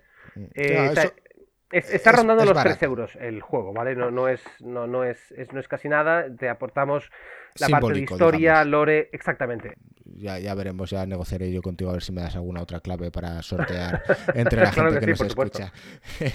Pero sí, eh, decir que yo lo he jugado. eh, es verdad que la historia, ahora que según me la has contado, la he entendido incluso más. Porque si una de las peros, uno de los pocos peros que tendría que poner ahí es que mientras estás jugando la IA te está hablando mientras disparas y apenas se identifica y se oye bien, pero bueno, eso a lo mejor es cosa mía, que estoy medio sordo. La parte de arcade a mí sí me ha gustado. Me ha gustado eh, la típica partida eh, hasta que lo más lejos que llegues. eh, me, me ha parecido bastante interesante, muy origen a las recreativas de cuando éramos jóvenes, o sea que, que en ese sentido a mí me parece una experiencia que por 3 euros eh, sí está bien. Sí, sí. Bueno, ¿qué voy a decir yo? Eh, pero sí es verdad que, que- que de primeras mm, dije, joder. eh, Te está que- costando decirlo. Sí, no, iba a decir, en- de primeras el juego pensaba que iba a ser más largo. Efectivamente, como dices, en 40 minutos te lo acabas. Y creo que hay una parte en la historia en la que te dice que habla de 17 saltos o 19 saltos o 19 niveles.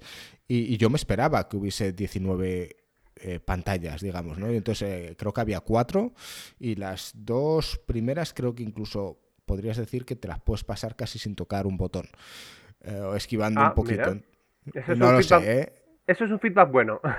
Sí, eh, podría ser, ¿eh? a lo mejor es mi percepción. Y, y quizás porque quieren que te centres en la historia. Y, y te Ujú. lo compro, y te lo compro. Pero efectivamente que en la parte de jugabilidad en esas dos primeras misiones, y fíjate que la última a mí sí me costó, ¿eh? morí varias veces en la parte final.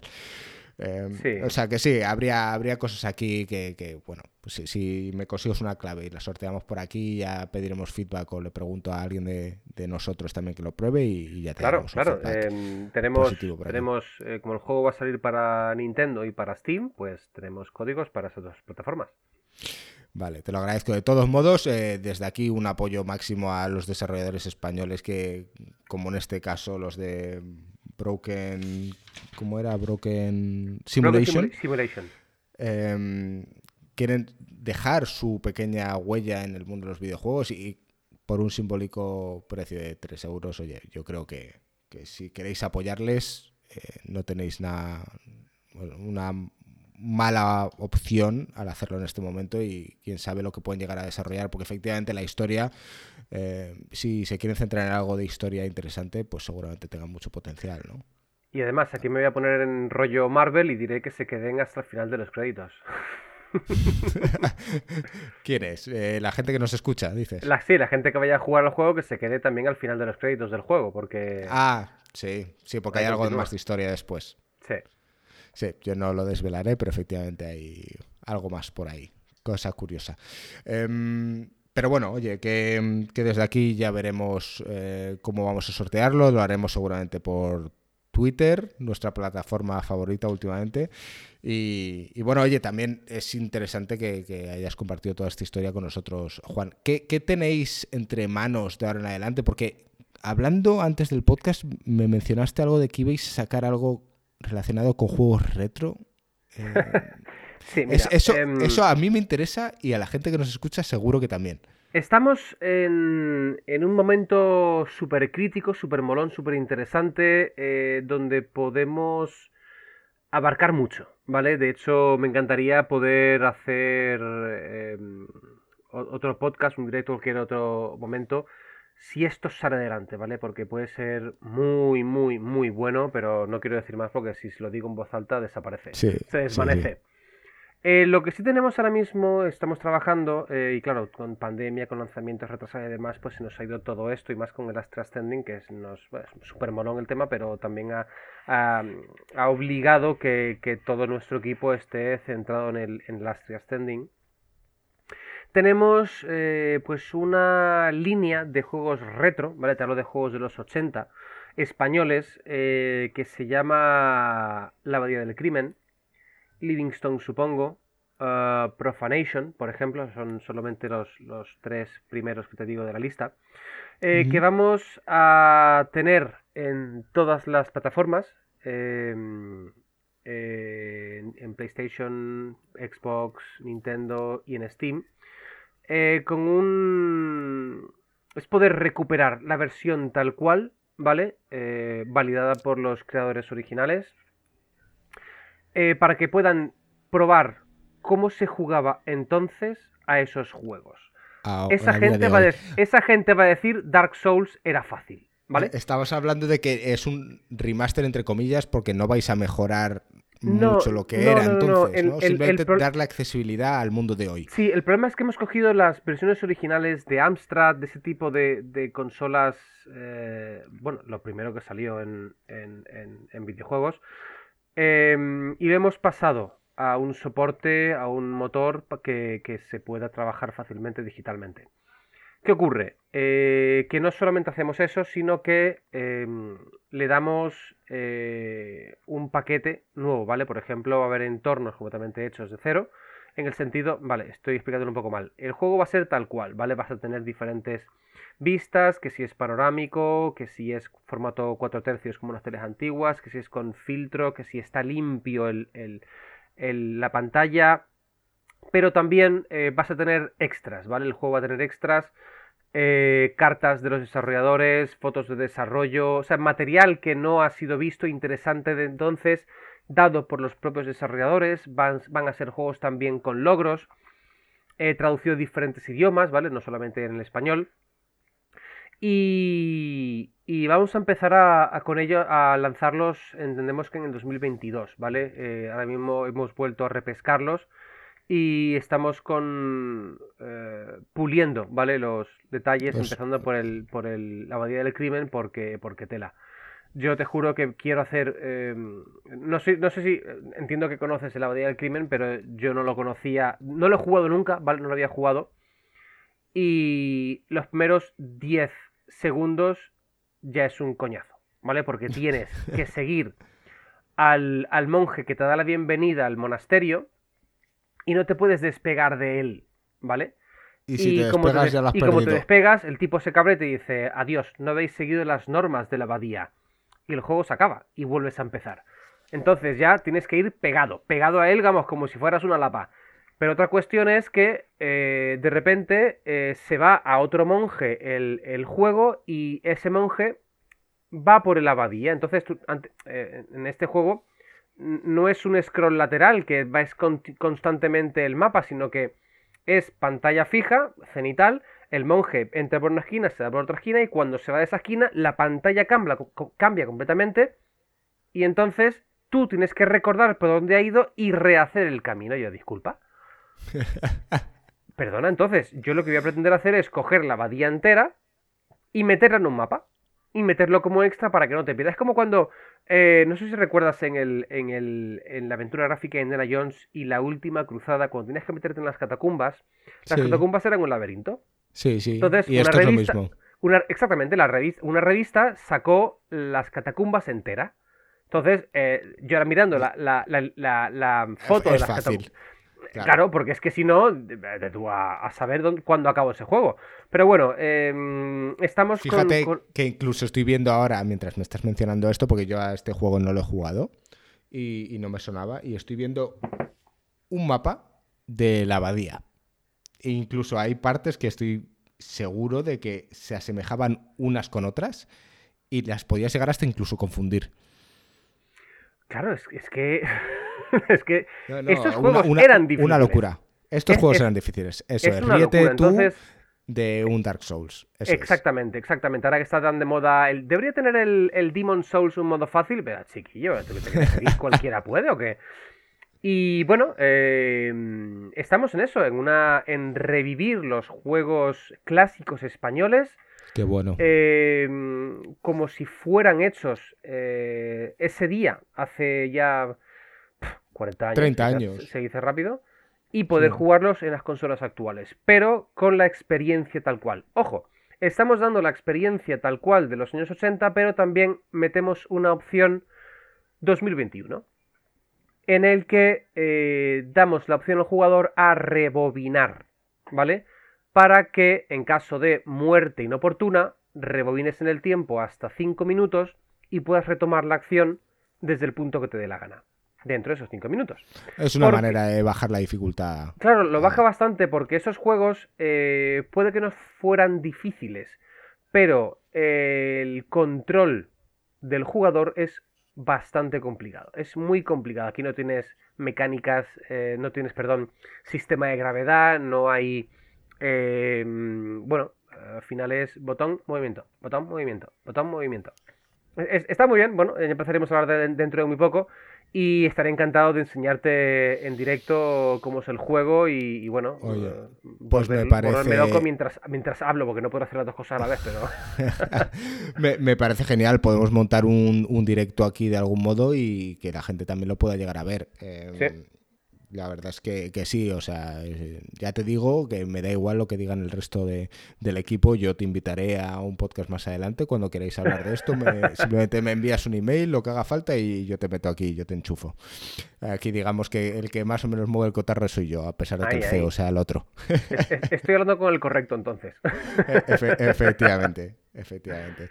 Em, joder, pues me parece súper guay eh, que estéis en estos proyectos, sobre todo centrados en ahora impulsando más el, desarrollador español de hace tantos años. Volvemos a la nostalgia, volvemos a nuestros inicios de, la gente de nuestra edad y, me parece un acierto personalmente me parece un acierto. Así que, oye, eh, os deseo lo mejor con, ese desarrollo y con lo que vaya quedando de estos últimos em, cartuchos que tengáis que quemar antes del lanzamiento final. y, más que nada, invitadísimo cuando, cuando quieras hablar de ello. Mm, fantástico, encantadísimo. Em, joder, eh, Juan, te digo la verdad, no sé, creo que llevamos hora y mm, cuarenta. hora cincuenta o así, hora cincuenta. Sí, eh, no lo hubiese firmado ni, al principio. No, lo sé, ¿eh? Y aquí la gente que nos escucha seguramente diga, ah, pero si siempre os equivocáis, tal. Oye, eh, Juan, la verdad es que he estado súper a gusto hablando contigo. Eh, eres un tío de puta madre. Y la verdad, más que bienvenido aquí siempre que quieras. Em, sobre todo, una de las cosas además creo que importantes, creo que la gente que nos escucha va a saber un poco más sobre la posición de los publishers en España, eh, quiénes sois y qué, estáis haciendo un poco por el mercado y, el desarrollo de los videojuegos en España, que creo que vuestra labor también es muy importante. Y si de algún modo algún desarrollador que nos esté escuchando o, alguien que, no les conociese, joder, tenéis aquí un partner de puta madre para poder eh, lanzar lo que queráis. O sea, eh, tenerlo en cuenta también en el caso de que queráis hacer alguna cosa. Aquí tenéis a Juan, que, ya veis que, está ahí unas cuantas horas en el ordenador mandando emails y si recibe uno vuestro, seguro que le alegráis el día. Sí, además que tenemos ya nuestra nueva web ahí totalmente preparada para recibir correos de desarrolladores, fans, prensa, así que mira, aprovechad, echarle un vistazo y, y escribidnos. Todo molones, sí. Oye, em, pues sí, Juan, yo creo que lo vamos a dejar aquí. Eh, a todos vosotros que nos estáis escuchando, mil gracias por, por el apoyo como siempre. Eh, dejarnos por ahí en los comentarios qué os ha parecido la entrevista, un poco la charla con Juan, si, si hay alguna pregunta que, le queráis hacer posterior a esta entrevista y, y bueno, ya se la pasaré yo, bueno, ya en, Discord si, se queda por aquí, pues él también la puede llegar a responder. Y nada más, Juan, no sé si querías decir alguna otra cosilla antes de terminar. Em, bueno, lo, más importante, nosotros como Hacer Uno Games, es em, hacer posible que la vida del desarrollador sea estable. Nos queda un largo camino, eh, mucho que aprender, pero nunca dejaremos de trabajar por conseguirlo. Es la única eh, meta que tenemos, es trabajar, trabajar, trabajar y hacer de, esta, de este sector, intentar conseguir que se convierta en industria y, hacer que el videojuego español sea todo lo grande que se merece. Eh, desde aquí estamos totalmente de acuerdo contigo y todo lo que podamos hacer para intentaros ayudar a llegar a ese objetivo lo tenéis de nuestro lado. Así que nada, os deseamos lo mejor, eh, esperamos verte por aquí de nuevo y un abrazo muy fuerte, Juan. Muchísimas gracias. Chao. Un abrazo a todos los que nos escucháis. Hasta pronto.